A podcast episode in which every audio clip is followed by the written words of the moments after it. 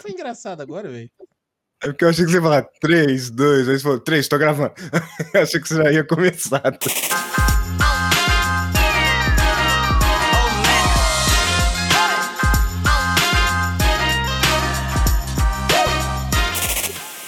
Boa noite, galera do One and Live. Começamos mais um On Net Night. Boa noite, Bigester. Boa noite, Radix. Boa noite, Piccolo. Estamos aí mais uma vez trazendo mais um episódio do nosso podcast para vocês, né não, Engapet Piccolo? Boa noite, Big S. Boa noite, Radix. Boa noite, boa noite, boa noite. Já falamos boa noite mais vezes porque o One at Night é a noite, né? Então vamos começar hoje com mais uma discussão arrebentando a Piroca da parafuseta. Vamos lá, é o Pokébola, abrir a Pokébola. Então nós vamos começar hoje com o nosso tema super polêmico da internet e fazem as pessoas quebrarem o pau no Twitter. Não, não é guerra de console. Não é. Nós estamos falando o quê? Achei que fosse, pô. Não, não é guerra de console. A gente, o Twitter quebra o pau com tudo, né? Então a gente vai é. falar hoje. Nós vamos falar hoje sobre o papel da mídia né, na, no mercado de jogos e na influência que nós temos da mídia nos jogos em geral. E isso é um, é um papel bem é uma coisa bem interessante, porque de acordo com o avanço da tecnologia, como a gente estava conversando antes de começar o podcast, o avanço da tecnologia muda um pouco essa influência midiática, né? As coisas como a, a, a mídia representa e a forma que nós consumimos as coisas muda frente à tecnologia. E pensando um pouquinho aqui nos primórdios, acho que eu cheguei até a comentar um pouquinho disso em algum momento, não sei se foi live ou podcast, eu cheguei a falar da agência Status aí de Belo Horizonte, né? Cheguei a conversar com vocês que ficava ali embaixo do Latraviata. Antigo Latra, né? Eu não sei nem se o Latraviata existe ainda, ele existe? Existe. Pois é, meu Deus do céu, isso aí é minha infância embrionária ali, desde bebê eu ia lá no Latraviata. Então, minha mãe é, sempre ia pro La Traviata e eu entrava ali na agência de revistas, quem não é de Belo Horizonte, a Status é, era muito interessante porque ela tinha revistas numa época é, é, anterior à internet, né? Ela tinha revistas do mundo inteiro, então ela tinha uma seção de importados e tinha revistas de tudo quanto é lugar do planeta. Então era muito interessante na, na, na ver essa, essa, esse crescimento né, do, do, do videogame, da mídia, como que a gente tinha acesso à informação. E naquele momento eu lembro que tinha uma revista muito famosa que era a EGM, Electronic Game Monthly. E ela era um toloscão, assim, né? E era uma revista que era muito cara, né? Lembro que ela tinha um valor aí bem alto, porque ela era em dólar, então eu era criança, não lembro quanto era o valor dela. Mas uma das minhas diversões era exatamente sentar ali na status, abrir as que estavam abertas, né? E dar aquela folheada e, e ler e e eu me divertia muito vendo as propagandas. Era quase ter um jogo ter aquela revista, né? Cheguei a ter algumas e a minha emoção era abrir as páginas e ver aquelas propagandas de games em duas páginas. Então, é, essa informação ela vinha muito especificamente dos periódicos, das revistas, né? A gente não tinha a internet como conhecemos hoje. Como é que foi a história de vocês aí com a, a mídia e a informação de jogos? Como que vocês buscavam aí na época dos primórdios? É. é. Você pode falar, Pico. Quem primeiro? Não, não, manda brasa. Então, é, pra mim foi, foi um pouco parecido, assim, foi contato muito cedo com a revista também.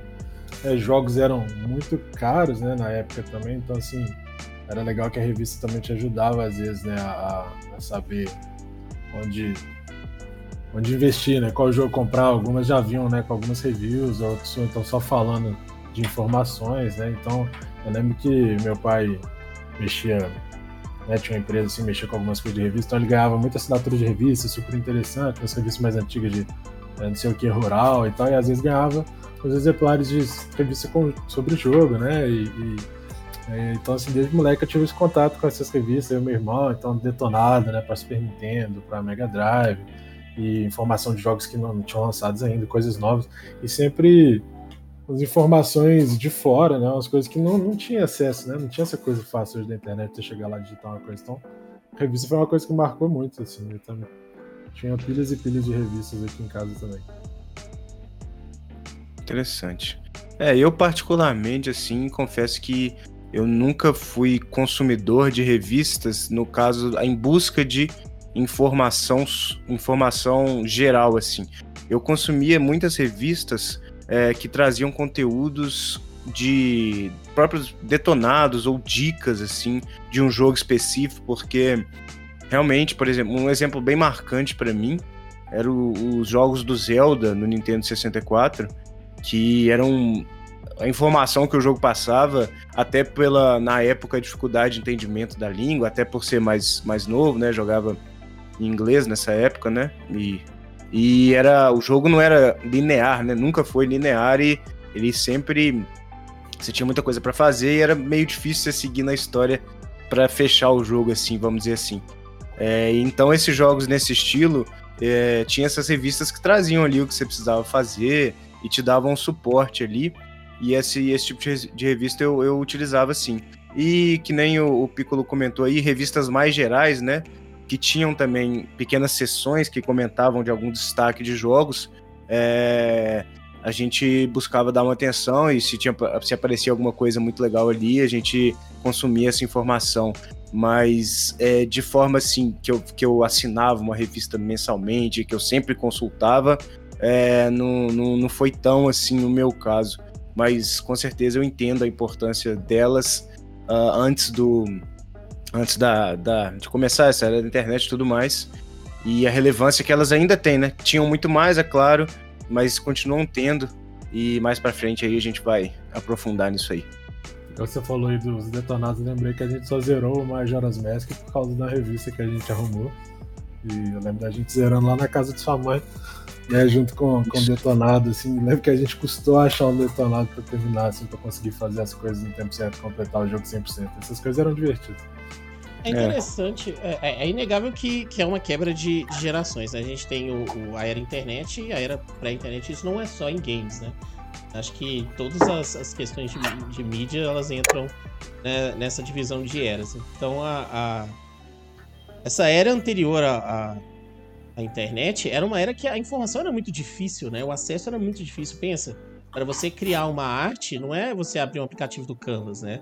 Você criar uma arte é um negócio imaginável. Você criar uma capa de uma revista, colocar imagens juntas, imagem sobre imagem, né? Então era, era uma coisa totalmente diferente, era, total, era totalmente ligada a, a, era a indústria da, da mídia mesmo, né? A revista era um negócio gigante, só tinha acesso. Imagina num, num mundo que a gente não tinha essa essa conexão, para eu saber os lançamentos da, de jogos né, mercado que nem era existente no Brasil, eu teria que ir atrás ou, né, do conhecimento linguístico, você teria que ir atrás da, ou das pessoas que o tinham e faziam em forma é, de, da, das matérias de revistas. Né? Eu, eu nunca fui muito fã de, de Detonado, porque sempre me incomodou essa, esse negócio de, de jogar, de, de perder essa surpresa, de não, não essa, essa coisa de tentar até você conseguir, sabe? Eu sempre ficava meio incomodado.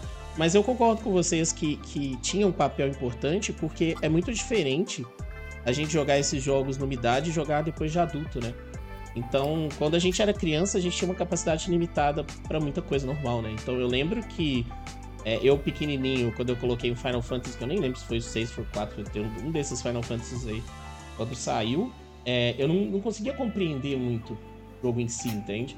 Né, para minha maturidade, minha cabeça de menino e tal. Então existe, quando você joga o jogo depois de adulto, existe uma coisa completamente diferente, né? É completamente diferente. É igual ver um filme é, em várias fases da sua vida, você tem uma interpretação diferente desse filme, desse jogo e dessas coisas. Então acredito que o Detonado servia muito mesmo. É, é, eu falo assim, mais para o desenvolvimento hoje do que o seu, eu tenho um pouco. Eu não gosto de ver o que vai acontecer, mas na época eu entendo que a gente precisava e as revistas traziam páginas e páginas. Eu não vou falar que eu não usei também até pelas barreiras linguísticas, barreiras, né, de acesso à informação realmente.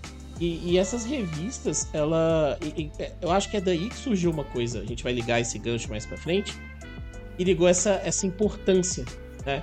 Porque se já existia essa falta de informação, essa dificuldade, desculpa, esse acesso à informação tão limitado, eu acho que daí que surgiu essa tensão da importância da palavra das pessoas que difundiam essa informação, seja a Super Game Power, a Activision, a Electronic Game Monthly, porque o que acontece? A palavra do reviewer, ela tem muito mais peso no momento que só ele tem aquele acesso, e mais ninguém, né?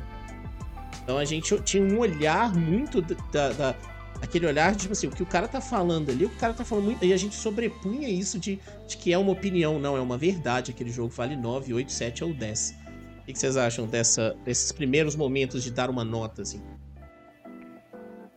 É, eu sentia que era uma coisa muito. Sei, né? Tipo, Ultra Games, assim, as revistas que eu, que eu, eu consumia muito eram maiorias nacionais. Mas eu sinto que era muita opinião de galera que, né, sei lá, maioria das revistas paulistas, né? E era, eu acho que é muita opinião de editoras, né? Pessoas que mexiam com entretenimento direto, que faziam entrevistas e tinham uma certa noção do que era atrativo no mercado de entretenimento e usavam alguns critérios, mas era uma questão de opinião sempre de um grupo de pessoas, mas diante do que já era consumido na época, né? Coisas criteriosas que davam certo destaque. Então se trazia informação de fora e trabalhava em cima disso, né? Então, por exemplo, sei lá, é uma das revistas que me marcou assim que foi especial, veio até com card e tal, assim, com um pôster, umas coisas, foi uma outra games especial do Street Fighter 2 e do Mortal Kombat. 3 Ultimate, todos, ambos os jogos Super Nintendo na época que, que eu joguei, né? É, tinha pra fliperama e tal, outros consoles também, mas foi uma coisa que me marcou porque ela veio todo com essa coisa de trazer informações, coisas de fora aí. Então fizeram um especial porque era um jogo que estava estourando, né, no, no, mercado tanto lá fora quanto aqui. Então acho que é, é uma coisa que igual até hoje, assim, se dava destaque para a tendência, né, do mercado, para o que está tá rolando, assim. Apesar de que então, certo ponto, eu acho que envolvia opiniões de pessoas, mas assim, não opiniões aleatórias, mas sempre de pessoas que estavam em contato com esse entretenimento, com essa tendência. É como você via essa opinião como menino, entendeu? Tipo, você via esse, esse reflexo da sua opinião muito mais séria, por exemplo. Ou você é, questionava acho... realmente como opinião? Tipo, ah, não, não concordo, é dele, ou não, é o que ele disse, é regra. Então, como é que você lidava isso não, como menino, que... tá? Como menino, não sim, hoje. Sim. Eu acho que como regra nunca, assim, sei lá. Eu acho que a gente consumiu o que a gente gostava, assim, sabe?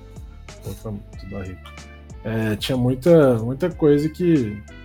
Acho que a regra era mais o que, que eu, meus amigos, meu irmão e que a galera jogava do que o que uma revista falava. Mas a revista ela tinha uma certa importância do que ela trazia. A gente dava atenção porque até então a revista era uma coisa mais distante, você não tinha internet. Então, assim, para estar tá numa revista tinha uma certa importância, tinha um certo critério. Então, se merecia uma certa atenção certo? Não quer dizer que era regra, mas davam atenção porque, pô, tá na revista, passou por uma equipe, entendeu? Então não é qualquer merda que sai na revista. Não falando merda, não tô falando qualquer Sim. jogo, não qualquer, qualquer merda no sentido de os caras cara pegar qualquer bobagem e falar lá, entendeu? Então, assim, que envolve processo, envolve coisa, CNPJ, é uma empresa, então, assim, são informações concretas, elas têm embasamento, elas têm fonte, sabe? É jornalismo, então, pô, legal, sabe? Mas não necessariamente regra. Aí envolvia acho que toda a questão mesmo. Você sempre tinha aquela coisa do boca a boca ali, né? De trocar ideia com os amigos, você ia pra escola, um cara falava que ganhava um jogo novo, aí todo mundo dava atenção, trocava fita. Então, assim,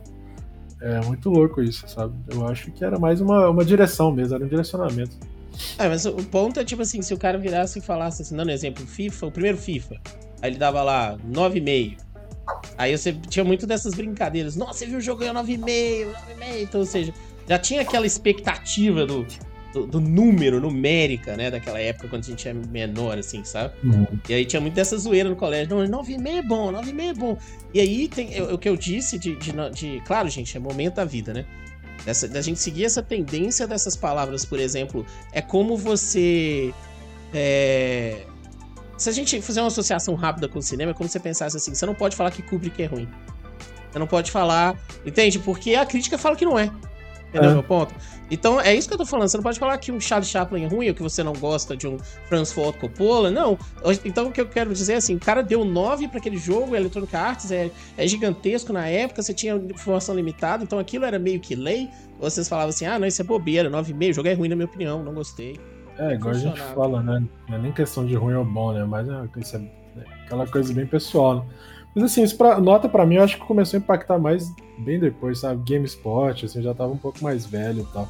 Eu acho que essa época era muito da coisa da tendência mesmo, pô, tá na capa da revista, vamos dar atenção pra esse jogo, mas não era nem por questão de nota. Eu acho que a gente. Acho que eu nem dava muita atenção para isso, não, sabe?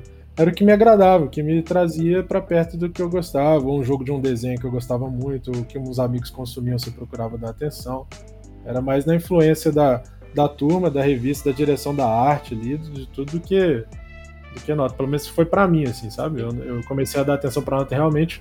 O primeiro consumo de nota que eu comecei a fazer, acho que foi lá na época do PS2, que eu já tava com a internet, já consumia muito, muito, muito mesmo o GameSpot. entendeu? Vai lá, irmão. Manda bala.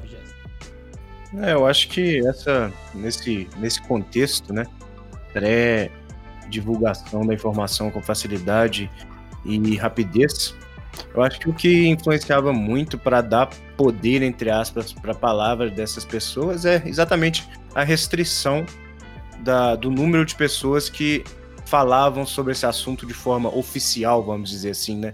Que, de, que divulgava essa informação de fato nas mídias que existiam na época, sejam revistas, sejam jornais, sejam até em canais televisivos, em programas específicos.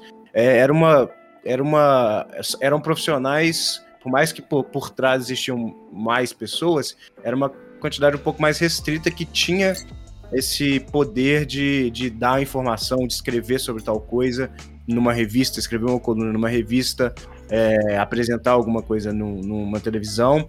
Então acabava que por você, até por falta de opção de consumir outros conteúdos, igual a gente pode hoje, a gente pode comparar um milhão de opiniões e, e, e bater com a nossa e ver que a gente acha ou não.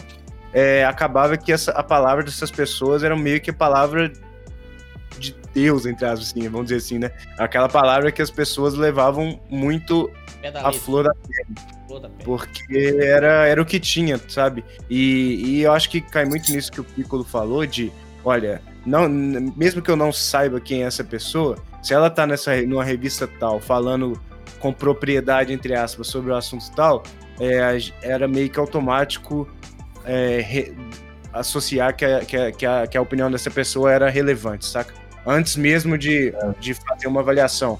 Não, acho falando de forma geral, não, não da minha parte, mas de forma geral, as pessoas meio que já, já quando liam uma, uma notícia de um, de, um, de um jornalista X, já meio que lia de uma forma é, já aceitando, sem, sem olhar crítico, mas sim como achando, lendo como se fosse uma verdade mesmo.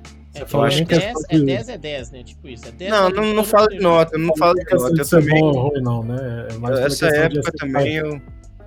Só, só pra entender nunca... seu ponto. Uhum. Você fala, não é nem falar. questão de, de bom. Não, só pra entender seu ponto. Você fala, não é questão de bom ou ruim, não, né? Mas de aceitação da informação, né? Isso, é. Se o cara falava que é bom, o pessoal é, já meio que lia pensando que vai ser bom. Se a pessoa falava que era ruim, a pessoa já lia, meio que já era influenciada automaticamente sem tentar colocar a crítica dela é, em primeiro lugar, sem colocar a avaliação própria em primeiro lugar, já aceitando aquela informação como uma verdade um pouco como se fosse uma verdade absoluta. Mas é, não entra em questão de nota. Eu também, da minha parte, eu nunca nunca me deixei, nunca nunca fui influenciado por nota, nunca discuti muito sobre nota e nunca prestei muita atenção para isso nessa nesse momento da, de revista, assim. É, que, eu, que eu me lembre, né? A partir do momento que eu já tinha, que eu analisava, assim, que eu ia atrás de mais informação para, por exemplo, comprar um jogo, é, eu já tinha um pouco mais de informação, já tinha internet, já, já não consumia esse, esse, esse tipo de conteúdo em revistas, assim. É, é, nesse acho... Eu tô falando de uma forma mais geral que, que até não só para jogos, acho que para qualquer tipo de informação, quando você tem uma restrição dos meios de comunicação, é, os que aparecem ali, os que têm poder de estar ali naquela época, eles já eram, já são tratados um pouco com mais bons olhos, vamos dizer assim. Eu não sei se, se isso tem um pouquinho do, de um gap da, de idade, porque eu sou oito anos mais velho, se não me engano.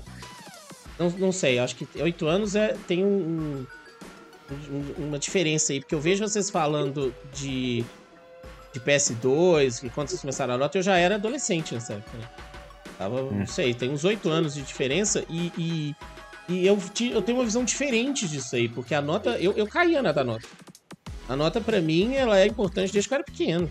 Para mim era exatamente porque eu tinha, era, o acesso era totalmente diferente.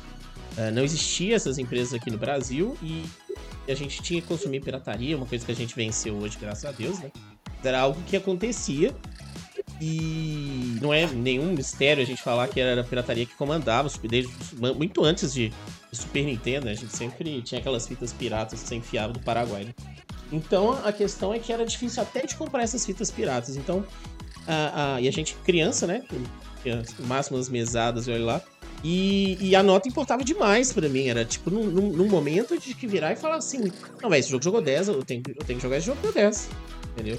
E ele era totalmente voltado ao meu poder de decisão. Totalmente. Totalmente. Era, era muito nota. Era muito Era no ponto de chegar na escola e virar assim, nossa, tá jogando esse jogo 7,5.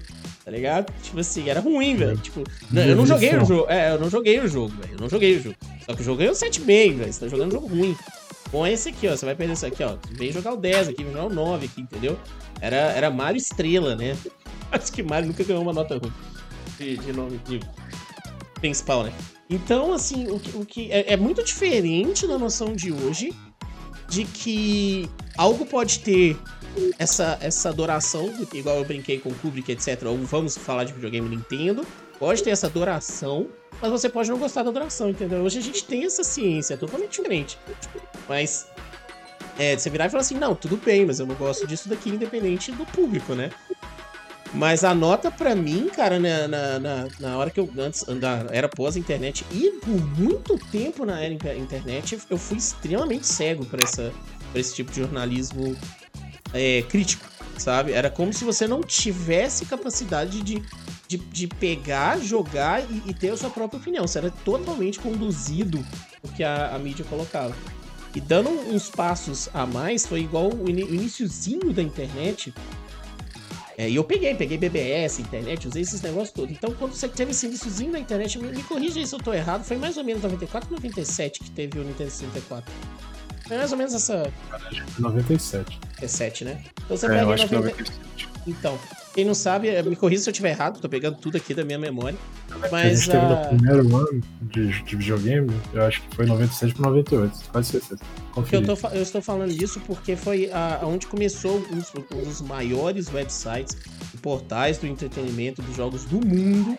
Que a gente não tem como não citar é a IGN, né? E a, e a IGN ela surgiu nessa época, não sei se vocês sabem, todo mundo pode corrigir, mas eu, é da minha memória, não tô olhando nada na internet. Mas ela chamava. É, era higiene de Imagine Game Network. E, e, ela surgiu nessa época por causa do Nintendo 64. Então você percebe que era um portal dos primórdios da mídia, da internet, focado em Nintendo. Então, olha o tamanho da Nintendo. Falando de um, da época que o mercado japonês explodia, que a Nintendo era melhor, que não existia é, PlayStation direito, né? Foi o início, né? é, os inícios, a SEGA ainda estava na jogada, não tinha Microsoft, né? Outra realidade. Então você entende que aí começou esses primeiros portais, e aí a gente teve, por exemplo, Zelda Ocarina of Time, 10 absoluta. 10 absoluta. E foi aí que eu tive o meu primeiro impacto. Não, e, e, e, e, um pouco de guerra interior por eu não gostar de Zelda Ocarina of Time por 10 absoluto. Entendeu? então, assim, então, a gente tem esse, esse problema, entendeu? Mas aí, aí é o que eu tô falando. Como que você pensa na. É... Hoje tá tudo bem, cara, mas você pensa assim, a maioria considera o Zelda o rei absoluto do 10. Né? E é até hoje aclamado como o jogo dos jogos. E você pegar aquela experiência e você dar aquela parada e falar assim, putz, não me divertiu tanto assim, entendeu? O que, que, é esse 10 aqui? E aí você tem um jogo que me divertiu demais, que foi Final Fantasy VII e que era um dos grandes concorrentes né, da, da era troca Nintendo pro início do PlayStation, né, quando eles entraram na parada. Foi o grande boom assim, né, da, da Squaresoft na época. E a gente tem o, o, a entrada do daquele jogo do a gente tem Shenmue, né, que também foi tava desenvolvimento ali, mas ele foi mais para frente, foi pro Sega Dreamcast, foi mais para para frente. Foi o que, que os boatos dizem que quebrou a SEGA, né? Foi fazer esse jogo. Mano, eu mas, amava o Dreamcast, velho. É, mas voltando um pouquinho, não, não chegando no Dreamcast ainda, eu também. Eu tô falando do, do, do Final Fantasy VII, essa época do 64 foi Final Fantasy VII e, e Metal Gear Solid. Primeiro lá. Quando eu jogava esses jogos, eu tinha esse êxtase do 10 do Canino, entende? Então é, é, é, é gosto. Puramente gosto. E aí foi o primeiro impacto que eu bati com esse negócio de 10, entende? Não é esse 10 que é o meu gosto. O meu 10 tá no outro gosto. Pode uhum. decorrer aí, depois eu volto. Não, é igual eu falei da revista, assim, eu acho que existem critérios de. Assim, hoje em dia é muito mais debatido isso, né? Mas são critérios dentro de produção, de arte, várias coisas. Não tô falando que eu concordo. Mas são critérios que, pô, um jogo que é produzido dentro de um certo padrão de, de é de carinho, de atenção, de, de nível de produção, de arte, composição, fiscal, etc. E, sei lá, coisas que tinham que eram muito gigantes, até para uma época, sei lá, de Super Nintendo, é, Chrono Trigger, por exemplo. É, e assim, só que eu, eu boto muita fé que envolve Ghost. Eu acho que o pessoal era meio tender... ainda é, né? Se, se tem tendências a, a, certas notas por causa de nomes de diretor, igual você citou cinema aí, né? Com nomes de diretores, de roteiristas, certas coisas. E às vezes a gente tem que admitir, igual tem se admitido finalmente, né? Que certas coisas, por mais que seja o tamanho da franquia, por mais que sejam feitas por certas pessoas, elas não têm um certo é, carisma e potência que deveriam, já que se segue tanto critério, né, já que merece ter aquela atenção daquela nota. Então, a gente tem coisas hoje em dia que é lançado que não teve esse carinho para ser produzido, mas vive de nome, sacou? Por causa disso, por causa de notas antigas e, e sei lá, só citando o exemplo do cinema de novo, que agora a gente está vendo aí casos de filmes né, independentes, pessoas, diretores estrangeiros, coisas pequenas, novas que estão chegando, que estão chegando de voadora em nomes grandes, assim, sabe? Que vivem de novo.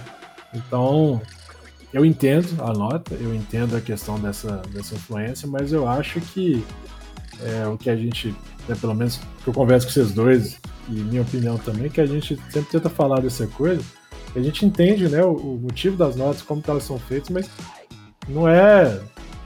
Talvez não seja um caminho né, para ser seguido cegamente igual era antigamente, porque se tinha só esse acesso. Mas que às vezes você tem que dar atenção, você quebrar uns paradigmas, porque você, às vezes você tá longe de encontrar o trem que você gosta, que você vai dar muito certo, porque você seguiu uma nota cega. O negócio que você falou aí da questão do Final Fantasy, por exemplo. Às vezes vem jogos, vem coisas pequenas assim que pô, são magníficas, assim. Se você não tiver um pouquinho dessa cabeça aberta, você só vai ficar naquele miolinho ali de empresa que tá com destaque por aí, entendeu? Então, assim, é, sei lá, ano passado mesmo, pandemia, o Big S, eu lembro da gente, um pouquinho antes ali no início da, da das coisas, a gente jogando jogo, sei lá, de Switch, alguns jogos independentes que, pô, puta obra de arte, jogos que a gente nunca daria atenção, sabe, se a gente tivesse ficado só nessa onda de de nota, sabe? Então, tipo assim, eu entendo, mas eu, eu acho importante assim, a gente usar a nota, eu acho legal para dar atenção, é uma coisa que eu consumo ainda, mas não no sentido de, de usar aquilo como tipo, direção, mas como referência, talvez, tipo assim, eu pego, dou uma atenção, pô, será que eu vou gostar desse jogo? Por que, que esse cara tá dando uma nota? Então, assim, às vezes eu pego só uns sites que eu confio na. Quando eu falo confio, só explicar. Né? Que, o que eu acho legal. O que eu acho legal é. Porque, por exemplo, são jogadores que eu sei que eles gostam, eu sei que eles jogam, que têm gostos parecidos comigo, eu sei quais são os critérios deles. Aí eu escuto, vejo o review deles, igual eu. Tem alguns lugares que eu, que eu assisto e leio algumas coisas. Acho doido, mas eu não uso aquilo com verdade absoluta. Eu pego a opinião dos caras e dou uma atenção e tento prestar atenção nos pontos deles. Então, assim, teve vários jogos que eu joguei esse ano é, principalmente de Switch, que eu discordo de muita opinião que eu vi, entendeu? Mas você tá indo muito então... pra frente, você já, você já incluiu a internet. Não, é, tô, tô, tô, é. tô, só dando meu, meu ponto, assim, do, de como que eu reajo com, com, com nota com review, entendeu? Hoje, né? É. Mas é, é essa evolução é, pra mim foi assim. Entendi. Hum. Mas era essa questão da, da, nota, por exemplo, que antes é igual a gente falou, antes a gente parecia estar numa jaula, né? A gente não é. tinha muito pra onde correr. É esse ponto aí, a gente já vai se libertar. Mas a gente não tinha. E aí a gente vai achar que se libertou, mas existem umas bombas aí pra gente soltar no meio do caminho. Mas existe essa jaulinha aí de que não tinha muito pra onde eu correr, não tinha pra onde eu ler, entendeu? Por exemplo, esses jogos menores, eles chegar ao nosso conhecimento e à nossa capacidade de comprar era quase impossível, né? Então a gente tá falando aí uma era extremamente restrita. Era aquilo que você tinha, era aquele jogo, era aquela moda, era, era aquele momento, era aquela, aquela trend, era muito mais palpável, era muito mais. A gente levava aquilo muito mais no automático do que hoje. Hoje é totalmente diferente, né? Totalmente diferente. Manda bala isso. Gesta! É, eu acho que nessa época, assim, né? Eu acho que não. Isso novamente se aplica não só para, para o mundo dos jogos. Mas é, existem várias formas, assim, de você fazer uma crítica e um review, entre aspas, é, de, um, de um produto, né? Considerando o jogo como um produto mesmo. E igual o Piccolo comentou, né, existem vários critérios, principalmente técnicos, que não envolvem opinião, né? Não deveriam envolver opinião, que é para ser uma, uma, uma crítica imparcial, né? Que é, que é uma informação ali que ela faz avaliações técnicas, faz avaliações de arte, faz avaliações de, de é, frame rate. Não nessa época não era tão relevante, mas vamos supor, né? Do, de gráfica, avaliações gráficas, sem, sem tirando um pouco de lado, por exemplo, o estilo do jogo, é, a jogabilidade em si, questão de, de, de gosto pessoal da pessoa que está fazendo a crítica. Então ela faz uma avaliação bem técnica e, e, e dá uma nota baseado nisso, né? E o problema que eu vejo nisso, nesse tipo de crítica, né, é que é, no, o, o mundo, a arte dos videogames e de cinemas, ela não se resume a isso. Então, cada, a experiência de cada pessoa se for se basear num, num, num modelo técnico de crítica para se fazer um review, ele vai ser 50% verdade. Por mais que tudo ali, o cara falou, ó, isso aqui tá impecável, isso, essa arte aqui tá, tá encaixada ali no estilo que o, que o, que o desenvolvedor, né, que o artista adotou perfeitamente. Os gráficos desse jogo, para os recursos que se tem nessa época, são impecáveis. Show de bola, beleza. Nota 9,5, porque 10 não pode. Aí, beleza. Aí se. Aí, aí, só que na verdade, a experiência de cada um ali e, e a, a, própria jogabilidade, o, do que, que o jogo se trata, isso também entra com muito peso para você fazer uma análise para o consumidor em si decidir se ele vai gostar ou não daquele jogo, sabe?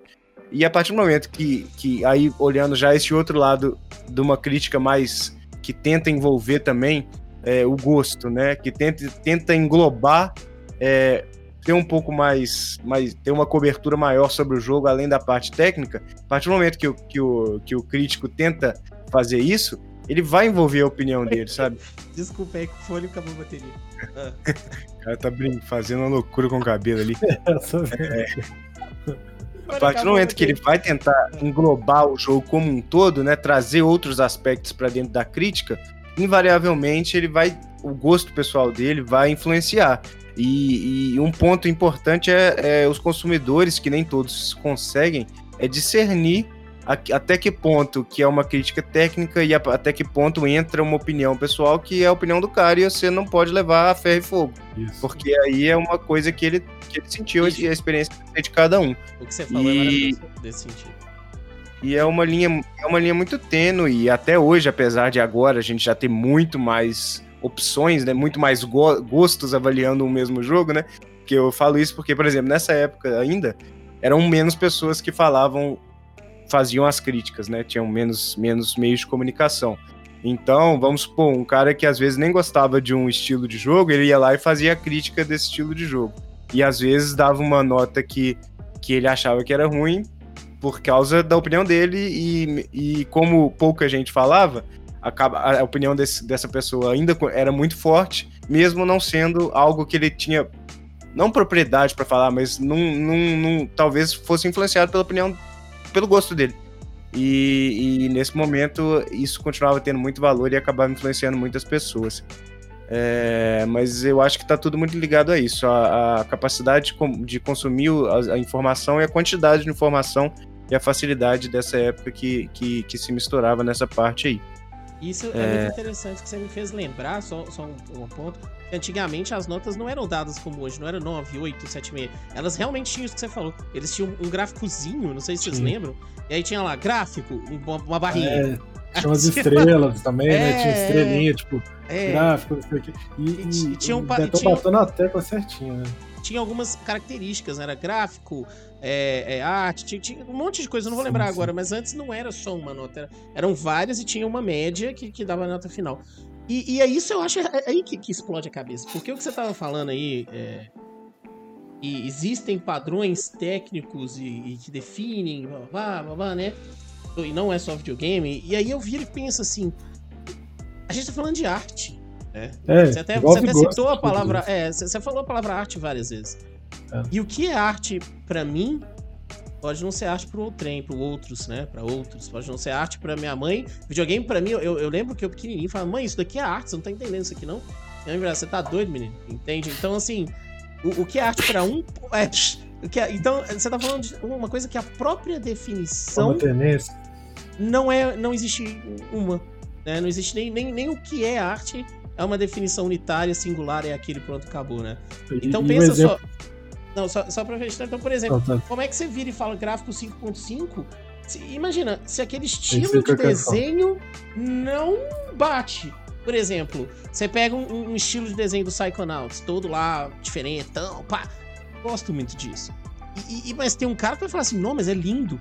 Então é mais ou menos se a gente for uma, mais empiricamente no que é arte, a gente vira e fala assim, o próprio uh, uh, Van Gogh, ele não não teve seus quadros como arte na época que ele estava vivo, né? Isso aí foi centenas de anos depois, né? Hoje o cara, eu tava até pensando nisso outro dia, o cara tem que morrer centenas de anos para ter o valor do que, do que, que ele fez. Então percebe que. É foda isso. É, é, então, é muito louco isso. Então, a gente falando assim de gráfico e arte, ah, eu acho o Shell Shading, não, não acho não, tá, gente? Só tô. Shell Shading é feio pra caralho, é uma porcaria. Ah, nossa, mas isso aqui tá parecendo filme. Nossa, tem FMV, que jogo lindo.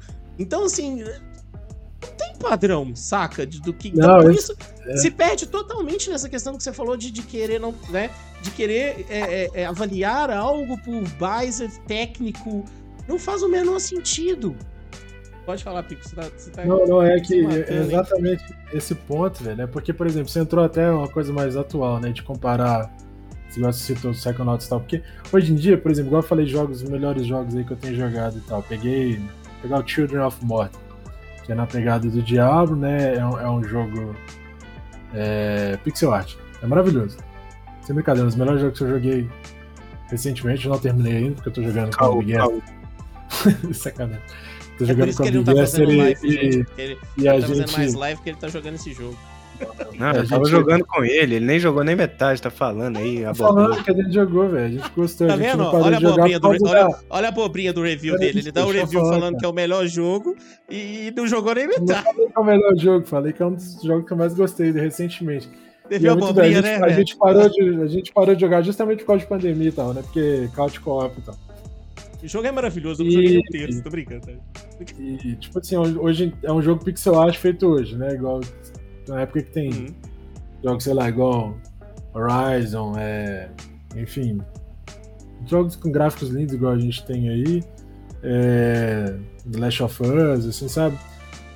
E só que, por exemplo, uma coisa que acontecia comigo na época das revistas, na época do Nintendo 64, que, por exemplo, não eu acho que não tinha tanto ainda essa divisão gráfica. Você tinha jogos 2D, side-scroller, tinha não, jogos tinha. 3D. Nintendo mas... é totalmente diferente de PlayStation. não, tá, é. mas tem muita coisa parecida também. É um, é um, é, é um nicho então, muito parecido. É uma divisão de arte que eu digo. Eu, eu achava o Nintendo 64 sem textura, eu preferia o quadrado do PlayStation. Tinha gente que achava o Nintendo 64 a coisa mais linda do mundo. Né? É, ah. eu acho que depende um pouco. Mas eu, eu falo lavado. assim, hum. eu acho que de... depende do, do jogo, sacou? Eu acho uhum. que Algumas coisas da Nintendo são, são cores mais flat, são mais lavadas, mas, por exemplo, você tinha jogos é, é, é, que, pra mim, dava na mesa, assim, mas é, era um tipo de jogo, tô falando até pra PC na uhum. época. Era um tipo de jogo poligonal com textura chapada ali. É uma época disso. Uhum. Então não é igual hoje que um cara chega na Steam e bota um jogo pixel art super artístico lá, então você lança um Fez da vida que é maravilhoso na época de AAA 3D cheio de, de é isso e aquilo, de textura e tal, entendeu? Só que, por exemplo, você tinha jogos que tinham um pouco mais de grana injetada ali, que conseguiam desenvolver o máximo de um console na época, e outros jogos que não. E aí ele ganhava uma nota de destaque, eu vinha na capa de uma revista dessa, pelo fato de ser, pô, olha esse jogo aqui que chegou com gráfico diferenciado porque tem um nível de arte, ou então porque contrataram uma orquestra para fazer é, então, a trilha e tal. O próprio Mortal Kombat Ultimate, o 3 Ultimate lá que eu falei, que ele, ele teve um destaque na época porque ele foi feito com rotoscopia, né, que é a filmagem de atores no fundo verde. Depois a filmagem foi passada para pixel art, né, não, não, não foi feito à, mão, né, são, é uma filmagem, é um registro. Por isso que ele tem aquele efeito meio de filme, né, a, a textura dele, o jogo parece um pouco... As cores são, são mais... Enfim, por que, que eu tô falando isso? Porque Aí vinha lá na revista, igual vocês falaram, ah, o cara ganhou cinco estrelas, esse gráfico aqui, ganhou destaque, não sei o quê. Mas, mano, às vezes eu jogava um jogo que ele tinha um gráfico pior, ele era mais zoado, mas ele me dava uma diversão muito mais, mais doida. Eu lembro que tinha um joguinho de corrida que eu. Sim, mas é isso que eu tô falando, é justamente isso. Eu tinha um joguinho que eu adorava de, de corrida no 64, que era uma sequência lá do Top Gear focado em rally, e o gráfico era uma merda comparado com alguns jogos de corrida que já tinham na época, inclusive para Play 1 sabe? Com, com mais textura e tal. Mas, pô, eu me divertia com o jogo, sabe? Então, assim, é, é, eu acho que o Big, S tocou num ponto crucial, assim, beleza, ali tá dentro do critério técnico. Mas até que ponto que, né, esse critério técnico, mesmo sendo técnico, ele não vai influenciar o cara, porque o outro jogo não tinha destaque nenhum, mas para mim era divertidaço, eu joguei muito e eu comprei o cartucho. Tanto que eu joguei emprestado num brother, eu cheguei a comprar na época. Os critérios, os critérios técnicos são muito falhos, né, gente? Se você pensar assim, sério, já trazendo um pouco para depois, a gente vai e volta. Se você pensar bem, realmente a pessoa que joga 144 Hz se diverte mais do que joga 60 se diverte mais do que joga 30? Realmente você se diverte é. mais? Essa, essa é a questão, sabe? Ou, ou, por exemplo, nós somos seres visuais. Então eu não vou ser hipócrita de falar que, que gráfico. É, nós somos seres visuais, a gente tem estação visual, né? Então a gente vê um gráfico. Eu não vou falar que eu não acho empolgante aquilo. Só que. Empolgante? É, você não vai falar assim, putz, grilo, olha isso daqui. Eu me empolgo com isso, né? Lógico. Mas, é, nós somos seres visuais, mas a questão é exatamente isso. Né? Você jogar um jogo com todos os recursos gráficos do momento ou jogar ele com um pouco menos de recursos usados no momento. Não existe, não existe qualidade para diversão, entendeu? Não existe. Diversão é diversão, você não acha? Não, não é, você pode curtir umas coisas, né? Tipo assim, sei lá, acho que você tá jogando single player, você vai ficar um pouco mais, às vezes, imerso, reparar. Sei lá, se estiver jogando, né? Um jogo que tem essa coisa de parar, tipo, você vai igual o exemplo do Horizon, que é um jogo que eu acho muito doido. Você vai olhar ali a graminha balangando, o céu, pô. Eu pirei assim com Zelda, Fraga, fiquei olhando a arte ali um tempo. Às vezes eu parava na alta montanha e ficava observando o jogo. É doido, você curte, envolve também essa coisa ali.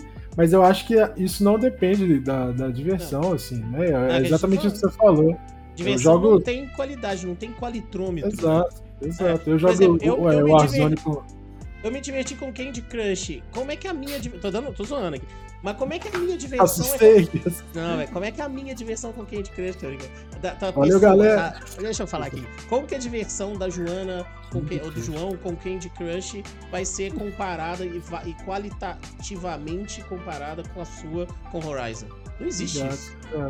Isso. Eu jogo, eu, por exemplo, sei lá, eu jogo Warzone aqui com a galera e tal. Meu PC, você sabe que Por tá isso meio que ele não faz live, já. galera. É... Por isso que ele não faz live, tá no Warzone. É, meu PC tá mais sambado e tal. Não jogo lá naquele gráfico, né? Aquilo tudo, sabe? Então, assim, é uma parada que não faz diferença pra mim. A gente joga a galera aqui, se diverte, não é competitivo nem nada, racha de rir e tal. É, beleza, boto fé que pra um cara igual o Nine lá, Tony Boys, cara, são profissionais. Eles jogam com isso, 144, qualquer milissegundo faz diferença pro cara, porque envolve o modo competitivo do cara. Mas, velho, eu, eu, eu, eu acho que. Isso, exato, é, isso vai além do, do, da coisa da diversão, entendeu? É. São processos, são não, mas se o cara se então, diverte, então, até se o cara se é diverte pessoal, com 144 Hz, se ele se diverte, é igual eu falei, não tem qualidade de diversão, né? É, Independente de qual é pessoal, seja. É. Exato. Dependendo do Pro ou não, é isso que eu tô falando, até isso. Então assim, eu, pô, eu mexo com foto e vídeo, eu amo, deu sem com qualidade. Eu comprei a TV 4K justamente para poder ver meus trampos, minhas paradas, paradas que eu gosto com a qualidade doida. Eu chego lá na Netflix, boto um fio 4K, eu piro, fico reparando detalhes, principalmente quando a parada é otimizada. Lógico, é uma parada visual, eu trabalho com isso, gosto disso pra caramba.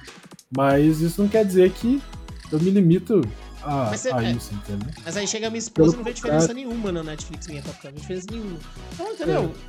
É. E aí? Ela não vai divertir mais ou menos do que eu, né? Então, mas aí, se você estiver curtindo, você tá curtindo. Se você for no Cinemark ver um filme de boa, se você for ver um IMAX no Cineart, pô, isso aí é cada um. Tem gente que repara, tem gente que sente, tem gente que não. Então, é, até, até eu acho que até nessa questão técnica e, e de conforto, é muito pessoal, entendeu?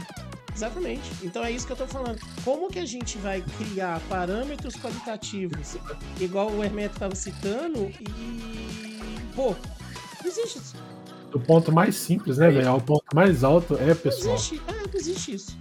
Entende? Eu é acho que. Gente... Não, não, é só aproveitando para. Eu acho, eu também concordo com vocês que tudo é muito relativo, né? Mas eu acho que tudo, todos esses padrões e esses pontos focais de avaliação são criados e foram criados por uma demanda que esse tipo de conteúdo tem, sabe? Porque isso vende. Sim. Isso vende e vende muito. Então, eles, eles tinham que avaliar de alguma forma. Então, fazia-se necessário estipular critérios. Uhum. E, e, e para não ser algo totalmente aleatório. Então, meio que foi uma coisa que puxou, uma coisa puxa a outra. Tem demanda, eles perceberam, na, não sei em que momento que começou isso, né? Mas com certeza percebeu-se ali que se tinha um consumo legal, que, que as pessoas pagavam por esse tipo de conteúdo e se estipulou um critério para pelo menos não ser uma coisa totalmente aleatória. Claro que não, não necessariamente é um critério válido, igual a gente está discutindo aqui, principalmente questão de entretenimento e diversão, que é uma coisa muito pessoal. Mas é, eu entendo a forma como, como é feito, também não concordo que deve ser levado a fé e fogo, mas eu entendo que é, é, é uma coisa que tinha demanda e viu-se oportunidade de, para variar, ganhar dinheiro sobre aquilo e para tentar dar um, um, clima um pouco mais profissional, colocar uma máscara ali para trazer uma, uma credibilidade para esses tipos de avaliações, desses reviews. Eles falam que tem os critérios padrões e eles de fato têm, mas não que isso seja 100% relevante. Eu acho que é mais, tem muito a ver com, com, com essa demanda e o tanto que esse tipo de conteúdo vende mesmo. Exatamente, o que você falou é, é totalmente verdade no nosso mundo capitalista, desde que eu entendo por gente, é exatamente o que tem demanda, o que vende é o que vai rolar e não tem discussão. E o videogame só tá grande como é hoje porque tem demanda também, não discordo disso. Mas olha que interessante essa questão. Vamos jogar bomba? Posso jogar granada? Vou jogar granada. Presta atenção. Notas tendenciosas por desenvolvedores que pagam para ganhar notas. Para de estragar minha bomba, velho. Então, nós temos. Bomba não é lá. velho. A granada é minha, tirei o pino. Calma. Então, o que, que acontece? Nós temos esse desenvolvimento, muito bem, de notas de, de mercado, de, de demanda, e a demanda, e a demanda, e a prova da demanda ser tão grande, é exatamente ele, ele querendo queimar minha, minha, meu cartucho, né? Você tá. Você existiam, e isso não é mito. Nós tivemos um, um momento que os reviews começaram a ser pagos. E um dos primeiros momentos, olha isso. Então nós estamos falando de um gosto direcionado pela verdinha. Entendeu? Então aí eu te falo, o negócio ficou tão maquiavélico na parada. E a primeira vez que eu me lembro, posso estar errado, que isso eclodiu com provas suficientes foi na GameSpot. Um jogo de uma empresa, Ken Lynch, né, se eu não me engano foi o 2, da IO Interactive, que é uma empresa que eu sou apaixonado com Hitman. E ela tá fazendo um jogo novo do Double Seven pra pirar, mas foi escancarado a GameSpot e é uma empresa que tem essa tendência a dar notas baixas lá desde os seus 1990 e coquica. Dá notas ótimos. Notas, mas notas baixíssimas para tudo. De repente vem um 9.7, se eu não me engano, eu tô chutando aqui no Canon 20. E aí foi lavado, não, né? jogo aqui não tem nada demais, né? E foi lá. É divertido até gosto, mas. É, não, eu gosto também. Co-op, sensacional. Menos ruim. É mas, menos ruim, o jogo é menos ruim. Mas, pô, 9.7 na época, porque. Eu chutei aqui, foi uma coisa alta. Foi uma coisa alta, é, não sei se não foi, foi uma coisa alta. Mas... E aí, e, e foi totalmente. É, e foi totalmente um escândalo quando foi dadas as provas de que a galera tava dando grana pra isso. E aí eu te pergunto, vocês acham que foi a única vez que teve dinheiro envolvido em notas de review? É óbvio que não. Eu acho que tá rolando isso agora, inclusive. Ah, sempre rola. Ele tá querendo queimar meu cartucho aí. Exatamente esse ponto que eu ia chegar. Existem pessoas falando. Nossa, tá vou, vou acelerar a bomba. Vou acelerar a bomba. Um dos maiores exemplos aí de, de, de pagamento. De, aí, não, aí eu não vou falar, vamos lá, né? De pressuposto, vai que eles me processam também. E tipo, parece que eu sou famoso, aí os caras vão é, processar. Não tá nada. Pressuposto. É. Mas é calúnia, né? Tá é, é calúnia. Existem. É, pessoas, existem relatos, existem murmurinhos de que o Deathloop é, que o Deathloop foi um jogo supostamente pago. Você viu 10 para todo lado. E aí você joga o jogo e fica procurando 10. Né? Você fica procurando 10. Eu não tô falando que o jogo é ruim. Mas você fica procurando 10. E aí você pensa assim. E, não, e aí depois chega um monte de defeito, a galera, nossa, o NPC é burro. Não, não, como é que faz isso? É muito lento. E aí os caras lançam um patch arrumando o NPC. Agora o jogo vale 11? Entendeu? Eles mandaram um patch arrumando, o jogo já era 10. Entendeu? Então, vamos lá. Então, como que você confia nisso? É muito difícil, né? Como é que é você, tá, você, coloca o, o, os números dados para uma pessoa que você não desconhece ou por um ganho que é supostamente profissional se tem dinheiro envolvido? É bizarro, porque é. se você pega títulos grandes, tão grandes quanto aí, que até maiores, e que você vê que os caras fazem. Bom, vamos dar um exemplo aqui do canal, vamos falar de Dark Alliance. Você vê um jogo que tá ali na boca de todo mundo, um jogo que tem um puta destaque. Chega ali com a nota alt. É, o. o Dungeons and Dragons. Dark Alliance. Dungeons and Dragons, Dark Alliance. Ah, Nossa, viajei, né, velho. Jogo ali que chega no talo com a nota de arte ali. Chegou de voador ali, né? Environment imersivo e trilhas sonoras fantásticas. Mas. E aí, né? Tipo assim, lançou, foi aquilo ali. E tomou porrada da mídia pra caramba, sacou? Então, assim, um jogo daquele tamanho, né? Empresa com grana e tal. E aí você vê umas outras coisas, igual esse exemplo que você acabou de dar do Deathloop. Então, é muito difícil não pensar que não tem tendência. Sabe? Muito difícil. Não tem dinheiro envolvido? É muito difícil. É, tamanhos de empresa, é sabe? Difícil. Tipo assim. Entendeu? É, é isso no, no, no, momento é, é, é foda. É, é, complicado. Gente, eu lembrei daqui, só, só um ponto. O meu fanatismo com nota chegou a ser tão grande. Eu tô me colocando como culpado. Fanatismo. Eu não sei se foi diferente de idade, eu não sei o que rolou, mas o meu fanatismo com nota era tão grande que era de eu encerrar um argumento quando criança. Esse, esse jogo ganhou 10 10 quatro vezes na Famitsu. Era tipo. Na, na não tinha argumento, você mandava o 10 lá. Mas é, cala a boca, essa mesmo ganhou 10. Eu não sei se vocês lembram o que é a Famitsu. A Famitsu era a revista mais famosa da década de 90 dos anos 2000 de entretenimento de games, a mais famosa. Então era regra. Era, era, o mercado japonês era líder, o mercado japonês era rei. E aí a Famitsu falou, tá falado, velho. Então a Famitsu dividiu o review em quatro pessoas. Era fantástico isso. Se os quatro dessem nota máxima, meu Deus do céu. Você virava pra mim e falava, esse jogo é uma bosta, meu Deus, quatro ah, até 10 Famitsu. Então, assim, é, não tinha argumento. Era igual o Cruzeirense falando de taça do Brasil, Libertadores, tô brincando. Então não tem argumento. e é cabuloso isso, que você direciona o mercado inteiro, né, velho? É, é, cinema, perfume, roupa, qualquer coisa. O cara chega, pô, você passou no nome de tal estilista, você passou em tal revista, é isso. Aí Gente, eu não, eu não discutia contra a Famitsu, era, era verdade absoluta. E, e, e uma granada jogada, de devolver a granada. É uma bomba de. de e a tendência pré-lançamento, que rola pra caramba também. Você tem todo aquele hype, os caras alimentam hype, paga hype, paga e, e bota em GameSpot, GM, os caras botam o bagulho lá em cima, não, que tá bonito, não, não é. porque nós jogamos, chegou, aí chega lá aquela fraude. Não vou falar de No Man's Sky, essa bosta desse jogo. Entendeu? Aí, agora tá bom. Cara... Agora tá bom, ganhou tá mil pets. Agora... Eu nunca, eu nunca vou entrar nessa merda. É, entendeu? Já era, né? Já quebrou caralho, a mentira do caralho. Muito mais fácil o cara falar assim, pô, não vou lançar não, porque não dou conta. Acabamos, não deu conta.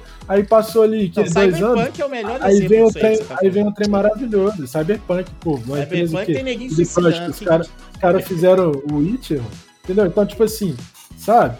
Coisa de tempo, de pressão, mano. É. Gente, mas o Cyberpunk não me espanta, eu não entendo por que, que todo mundo ficou tão espantado. O Witcher, eu joguei todos os Witchers no momento que eles saíram mais ou menos, lá atrás, e, e em nenhum momento a CD Projekt Red fez obra-prima. Witcher 1 é uma porcaria. E eu tô falando lá pra época. Eu ficava apertando o mouse igual um retardado com meu dedo doendo, é, não, mirando é com a espadinha, velho. Witcher 2 não tinha hitbox decente. Era tudo duro, velho. E, e, quando. Não, mas quando o Witcher 3, não, mas é totalmente esquisito. Mas quando o, o hit. Não, mas não começou assim. Ele teve updates, velho. O, o, Geralt, o Geralt era duro no início do 3. Então você tá entendendo que, que, que. E também, às vezes, esse hype é culpa nossa também? Sim, mas aí que tá. Mas aí, ó, volta lá no nosso episódio anterior lá, velho. É a culpa de quê? Da galerinha lá. Ah, isso é um lixo. Aí você vai lá e é. faz o seu, então, se você é bonzão, seu hater de merda, entendeu? Então o nego tem mania de ser Calma, hater. Cara. Não, é porque irrita isso. Os caras, os caras são haterzinhos só pra ser, entendeu? Fica ditando. Então, assim, Pô, Witcher 3, na época que não tem essa, essa, essa coisa. Tem, tem, sempre teve, né? Pressão de, de desenvolvedor lançar, mas. Sempre. Poucos anos atrás você não tinha essa. É, essa, essa pressão do jeito que tá hoje. Eu, pelo menos, eu acho que isso aumentou num nível absurdo. É porque e, tá, tá o, o Cyberpunk, clutches, né? A galera o, o Cyberpunk é a prova disso, exato. Isso aumentou no nível absurdo. Então, tipo assim, é, então o Witcher foi, por exemplo, um jogo que destacou, mas é, é, se você não era da galera que curtia esse tipo de conteúdo, quando começou a destacar, você não conhecia o Witch, entendeu? Então, de repente veio, pô, o Witch é essa referência, então tem muita gente que foi buscar esse jogo, mas que nunca foi desse tipo de jogo. Foi porque o jogo começou a ficar falado, começou a entrar na mídia de vários jogos. Então, o cara que tá acostumado a jogar de corrida, às vezes ele só foi destacar o Witch porque o Witch chegou no nível que chegou, porque o update foi, foi sendo trabalhado, entendeu? Não é a mesma coisa de você fazer aquele hypezão igual o Cyberpunk. Então são coisas diferentes. A parada que veio crescendo Mas virou é a, a galera partiu do pressuposto que se o Witcher é daquele Sim, jeito, exato. o Cyberpunk vai ser acima. Mas beleza, é mas é aquele negócio. É aquele negócio, ficou esperando, né? Porque a empresa entregou é. primeiramente uma parada muito foda.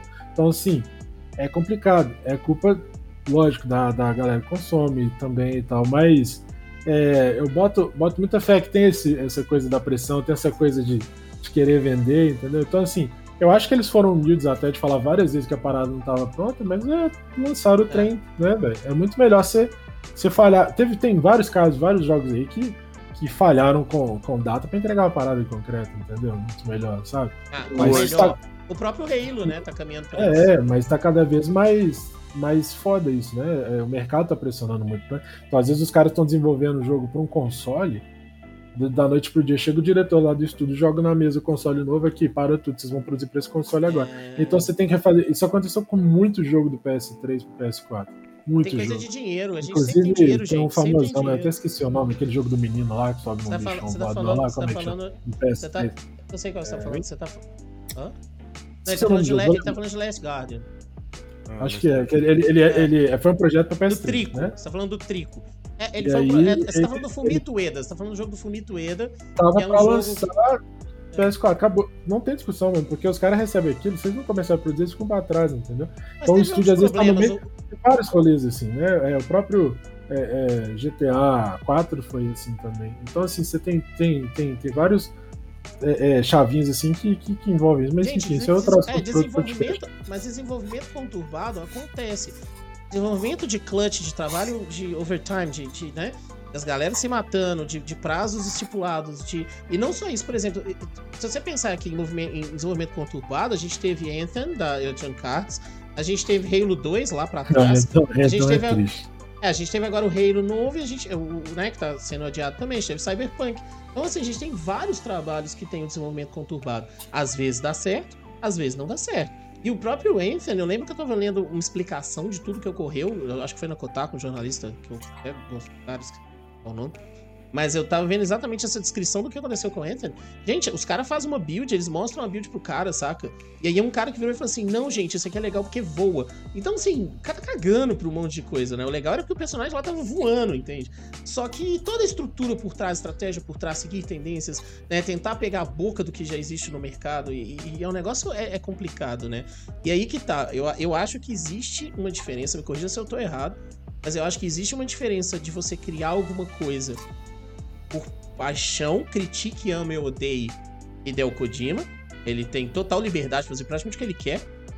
Eu acho que é tipo assim. É, eu, acho, eu acho que o Hideo Kojima é tipo Wood Allen.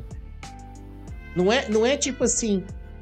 É, me, dá, é, me dá o dinheiro para eu fazer a obra e me manda o que, que eu tenho que fazer. Não, me dá o dinheiro que eu faço, você não tem pitaco. Eu acho que o Hideo Kojima é mais ou menos assim. O Allen chegou num ponto depois das primeiras falhas dele, eu lembro muito bem do documentário maravilhoso dele. Ele virou e falou assim: Não, depois eles me pagam pra eu fazer, eu que vou fazer. Ninguém vai falar o que, que eu vou fazer, entendeu? Vocês me dão o dinheiro que eu faço.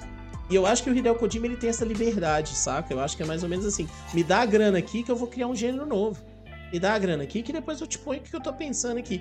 E esses caras, eu acho que tem essa, essa por mais que você possa falar é, todas as suas críticas que você quiser virar e falar que é joguinho de carteiro, Uber Eats e blá blá blá, o cara sentou e, falou, deixa eu tentar criar um... O cara tentou, velho. E aí, o que, que, que, você acha do cara tentar, mesmo sendo uma porcaria, ou o, ego inflamado do Hideo Kojima, tá ligado? Eu tô fechando, é. Mas o ego inflamado dele, que ele coloca o nome dele 69 vezes por segundo de minuto de filme, que é tipo assim, dirigido pelo Hideo Kojima, criado por Hideo Kojima, feito por Hideo Kojima, desenhado por Hideo Kojima. Hideo Kojima Games.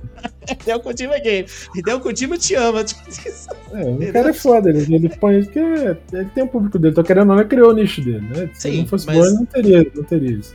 Ele fez coisas muito boas. Eu, eu acho que ele fez coisas muito boas. E eu acho que ele atingiu, aí é a minha opinião, ele atingiu o ápice no Metal Gear Solid 3. Ali, pra mim, ele, ele sentiu, ele acendeu no ápice da carreira criativa dele. Aquilo ali, pra mim, é um absurdo.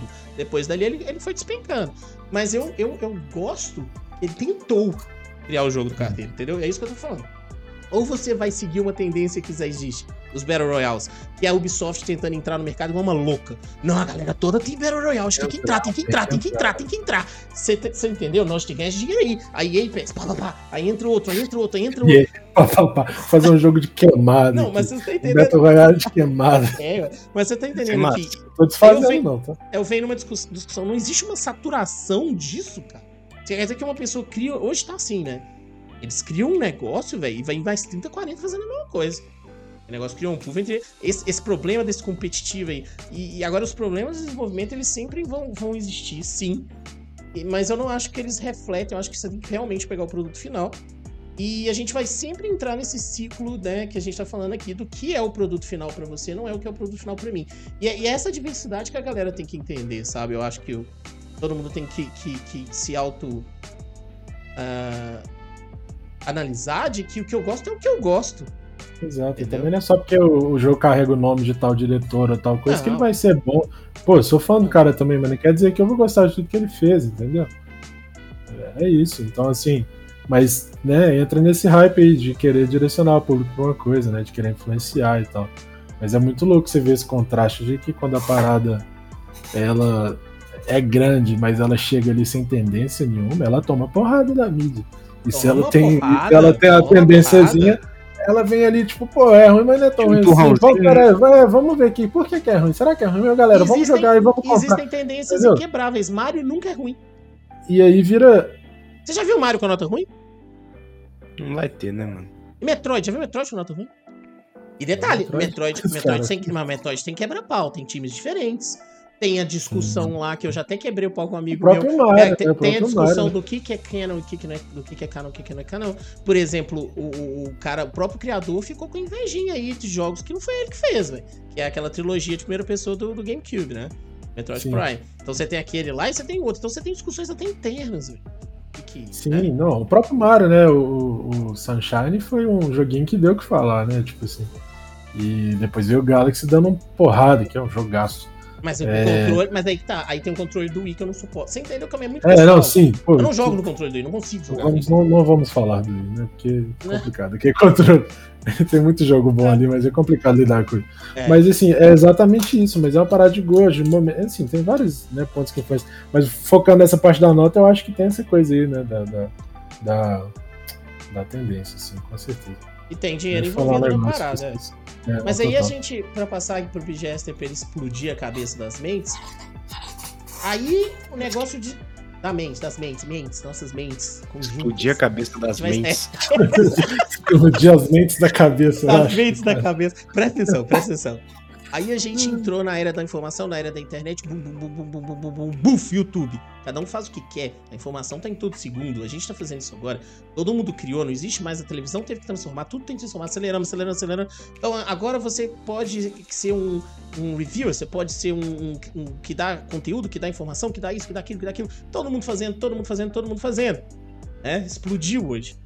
E aí vamos lá.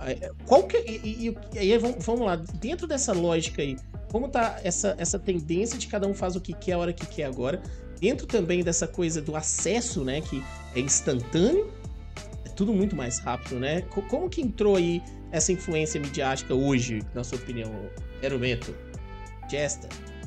É, então, só, só puxando aí a questão do hype, é importante que você só um assunto anterior. Ah. Tem hype que é criado pela mídia e tem hype criado pelos próprios consumidores, né? É importante a gente ter essa diferenciação aí que nem sempre é, um jogo ele tá hypado por causa da mídia e, e ele vai, vai, ser sempre assim, né? Muitas vezes a própria comunidade acaba hypando ele e às vezes ele não entrega o que, a, que essa mesma comunidade esperava e ela cai matando. Mas, é... Fora isso... Influencia até a mídia, né? Hum, sim, sim, sim. Como a comunidade tá muito hypada, a mídia já fica tendenciosa a entrar na onda para não...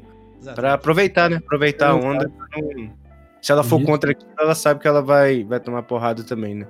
Não só a mídia dá porrada, mas ela principalmente é. agora que, que a gente tem mais essa liberdade, né? E, pro lado bom e pro lado ruim, né? Uhum. É, mas enfim, eu acho que no geral, assim, agora já trazendo mais pra atualidade, é, igual o Lucas citou aí da, dos youtubers, de, de facilidade de acesso à informação, é, é uma, responsabilidade, uma responsabilidade muito grande para os consumidores, até demais muitas vezes, que fica tudo nas costas deles, né? Eu acho que o, o jornalismo em si, como profissão e o, o profissionalismo que está envolvido, ele exige uma responsabilidade muito grande pelo papel que ele tem. E porque, querendo ou não, ele influencia as pessoas. Não é, não, não são todos os consumidores de informação que tem uma capacidade crítica de, de, de avaliar o que está ali e, e, e, debater com a, sua, com a sua própria opinião. Muitas, grande parte, eu acredito eu, é diretamente influenciada por informações e opiniões que são passadas diretamente para elas. Ou seja, é, isso traz uma responsabilidade para os detentores da informação muito grande e é muito perigoso isso que a gente estava comentando no assunto anterior, de um momento que é, decisões externas, né, como influência de, de dinheiro, de comprar para manipular a informação. Isso se isso não e novamente, nesse né, assunto a gente está falando de jogos, mas também não se aplica só aos jogos, né? E aí obviamente, a mídia de jogos tem a responsabilidade muito grande de direcionar, e ela faz isso, direcionar o que uma pessoa quer consumir ou não quer consumir, e agora fazendo a ponte para os youtubers, eu acho que isso, essa, essa facilidade de informação acaba, de certa forma, beneficiando, mesmo aqueles que não têm essa capacidade, principalmente para essas pessoas que é, não, não, não, não, não, não, não de capacidade de, de inteligência, mas vontade ou não tem informação suficiente. Não sei, deve, depende, mas é, quando ela tem acesso a mais informações, por mais que ela vá ser influenciada, ela vai ver, ó, uma, essa pessoa tá falando tal coisa, essa outra tá falando tal coisa. Ele vai, vai despertar alguma coisa, uma curiosidade nas pessoas. Ah, isso aqui uma tá falando outra, outra tá falando. Ela vai pensar, querendo ou não, ela vai avaliar aquilo ali de outra forma, exatamente pela facilidade que ela tem a esse acesso, a essas informações. E isso é, eu acho que isso é, isso é, isso é muito, é muito bom para os consumidores, que, que traz, traz é, essa capacidade dele avaliar e, e, entender o próprio gosto e, e, e, se identificar ou não com, com certos criadores de conteúdo, por exemplo. Coisa que no, no, no momento mais antigo, né? Ele não poderia, ele aceitaria uma única informação e, e, e aquilo seria verdade para ele. E agora já passando para a influência disso direta dos youtubers, eu acho que ainda é muito grande. Eu acho que, por exemplo, se um, principalmente pessoas mais famosas, né, quando elas falam de, de um jogo enche, que enche os olhos e tal, as pessoas já vão já vão procurar sobre esse jogo já meio que influenciadas. E infelizmente é, é isso, sabe? Na, da meu ponto de vista, vai de cada um avaliar a opinião de uma pessoa. É muito difícil você colocar essa responsabilidade nos consumidores. Mas é assim que funciona. A informação tá ali, qualquer um pode falar, qualquer um pode falar besteira, qualquer um pode falar coisa é, relevante. E, e, e, quem vai que quem vai decidir se, se é verdade, se é verdade não, né? Se é relevante ou não, é o consumidor. É ele que vai ter que fazer isso. E é uma responsabilidade que ele vai ter que ter. E eu espero, né, que que isso até desenvolva a capacidade de analítica do, dos próprios consumidores, mas, querendo ou não, isso vai continuar influenciando, porque pessoas mais famosas, pessoas que têm mais influências, canais maiores, por exemplo, eles vão é, direcionar o consumo de conteúdos se essas pessoas não pararem para olhar e pensar. Olha, esse cara está fazendo é, essa crítica sobre esse jogo. O que, que ele está falando do jogo? É, até que ponto é, isso não é uma opinião dele pelo, por causa que ele gosta desse estilo. E é, é, é bem complicado você discernir isso e diferenciar para o consumidor. Então, é, é, muito bom você ter mais informação, mas ao mesmo tempo, é, muita informação não necessariamente significa muita informação boa e, e acaba que é, vira uma salada de frutas ali. E, e, e, é perigoso. Eu acho que é perigoso. E, mas é, é o que a gente tem hoje. E, e como que eu posso dizer, né? Que essa responsabilidade do consumidor, desde que ele entenda o papel dele de avaliar, de, pode deixar de ser um problema, mas no, no, cenário atual a gente ainda não tem isso, do meu ponto de ver. E nesse pouquinho de tempo que a gente está pode ser, se chamar de youtuber, né? Nesse, nesse pouco tempo, uh, a gente percebe muito bem como é como é tá dentro dessa essa onda de, de informação, porque uma coisa que acontece hoje, também mais uma vez não é só com videogame, é a todo momento tudo muda. A, a mudança do nosso mundo hoje ela é constante a cada segundo. Então existe uma, uma pressão hoje, e eu acho que nos famosos é muito maiores, muito maior, e né, é nessa questão de que às vezes eu fico com a Renata, minha esposa, eu fico com vocês e falo assim, gente, todo momento que nós três estamos parados, tem gente fazendo alguma coisa. Então é um mercado que muda o tempo todo, ele transmuta o tempo todo, ele tem muito mais coisas, ele tem muito mais gente fazendo jogo, então, os mercados são muito maiores e tem muito mais youtubers, tem muito mais gente dando essa informação a cada segundo. Então, pra, por cada segundo, o momento que a gente está aqui discutindo um podcast, tem 399 trilhões aí, todo mundo sem número, de gente fazendo conteúdo de jogo. E desses youtubers essa informação. Então, é um, é um número de informação que nós, naquele, naquele momento que nós estávamos falando lá de 1990 e pouquinho, nem sonhava existir. Então, é isso eu concordo com a Acesso, né? É, a gente não, não, não sabe é. lidar com isso ainda, né? Ninguém sabe lidar. Nós não sabemos ainda ao certo aonde que isso vai dar nas próximas gerações, o que, que vai acontecer, é. né? É muita informação. E é o tempo todo. E aí a gente vem naquela questão até de que as pessoas consomem as coisas muito rápido, porque tem outra atrás. Uhum. Então, por exemplo, eu tô fazendo a live de. Vou explicar isso melhor. tô fazendo a live do Far Cry 6. O jogo custou. É, é, a gente não ganha os jogos, né? Ainda nos YouTubes gigantes, eles ganham o jogo. Paguei, a gente pagou o Far Cry 6. Tô jogando Far Cry 6. É, tô jogando Far Cry 6, né? Foi 275 reais o jogo eu vou fazer cada tintim daquele jogo, porque ele tem que durar os meus 275 reais. Aqui é pensamento de pobre, né? Eu tenho que comer os 40 reais da pizza, entendeu? O, o rodízio, eu tenho que fazer valer os. Até o Afonso Padilha já brincou muito em piada stand-up desse jeito, falando: Não, eu paguei os 50 reais, tem que valer os 50 reais, né? Até mais, né? Você, você tem que passar daquele limite ali pro seu dinheiro. Então, assim, eu fazendo. Ali o rodízio. É, eu fazendo minha live de Far Cry 6, eu quero cada, porque eu não tô mais pra pressa. Antes eu tava jogando com, com o 6 em mente. Agora eu não tenho um 7. Então o que, que eu tô fazendo? Cada minutinho com coisinha do mapa, e aí você descobre, você interage, você tem uma experiência. Curtir, né? É, e você tem uma experiência gigantesca de imersão. Um bilhete que tá escrito, uma coisa que fez sentido ali, que encaixou com a história. Você tem aquele mundo crescendo. Ele, ele cresce assim, ele vai te iluminando aos poucos. E a gente tá, tá, Eu vi um monte de gente perguntando, mas por que você não zera? Por que você não tá fazendo história? Por que você não vai direto ao ponto? E é isso que eu tô falando, as pessoas estão muito com pressa de tudo. É tanta coisa para consumir que se eu não gerar isso daqui de hoje para amanhã, tem mais 30 atrás.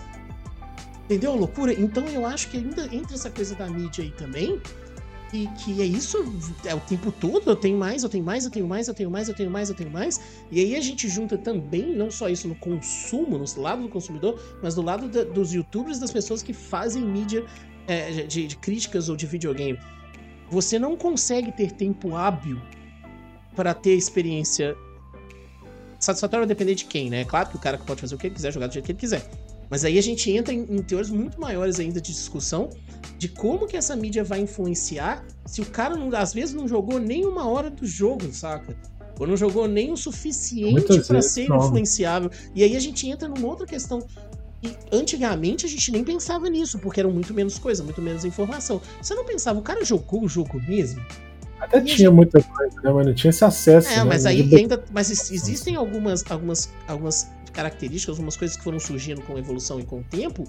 E começou, por exemplo, os troféus, os troféus, a, troféu, bolando plural de troféu aqui. The trophies. Troféus. troféus. Você tem os troféus, você tem os achievements, as conquistas, você tem. E aí aquilo dali começou a criar um diáriozinho. Aí como que a gente vai lidar com esse diáriozinho? Aí você vê muita discussão do. De, não tô criticando falando ninguém específico. Mas aí o cara vai lá e fecha, o, não torna mais público o, o, o perfil dele, ou ele joga no perfil da empresa. E aí a gente não sabe, você não sabe o nível de dificuldade, o tempo que o cara jogou. Você não sabe a experiência que ele teve com o jogo, se ela foi realmente real. Ele só. Porque não tem tempo, você tá entendendo? Então, assim, Imagina, tá certo que os caras recebem cópia anterior, mas eu tava pensando aqui. No Far Cry 6, eu não passei do segundo, terceiro, na primeira ilha ali da madrugada. Entende? Então você imagina que pra eu soltar um review de Far Cry 6 do jeito que eu tô jogando, eu vou demorar muito mais que quem só fez o Run Truth. Ó. Só que hoje a galera tem pressa para tudo. Então né, o review tem que sair ontem. Entende? E aí, que tipo de informação qualitativa a gente está consumindo? Né? Ou, é. se, qualitativo também não importa, né? Review de filme sai quando o filme acaba, né? Então, assim, é mais simples, né? Muito... Pode falar, Beto. É, só para fechar uma, uma ponta do meu, do meu último raciocínio em relação a essa, essa o perigoso, né, que eu citei o termo de perigoso, é mais no sentido porque eu estava falando da responsabilidade que o jornalismo e a mídia tem, né? Mas a partir do momento que qualquer um pode falar o que quiser e muitas pessoas vão ver isso, é... essa, essa falta de responsabilidade que não vai. que faz com que as pessoas possam falar, seja no YouTube, seja no Twitter, seja em qual, nessas redes sociais, vocês não tem uma. Você tem uma fiscalização, claro, se o cara não pode falar qualquer coisa, mas é, não é como se ele tivesse uma responsabilidade pela opinião dele em si, Sim. né?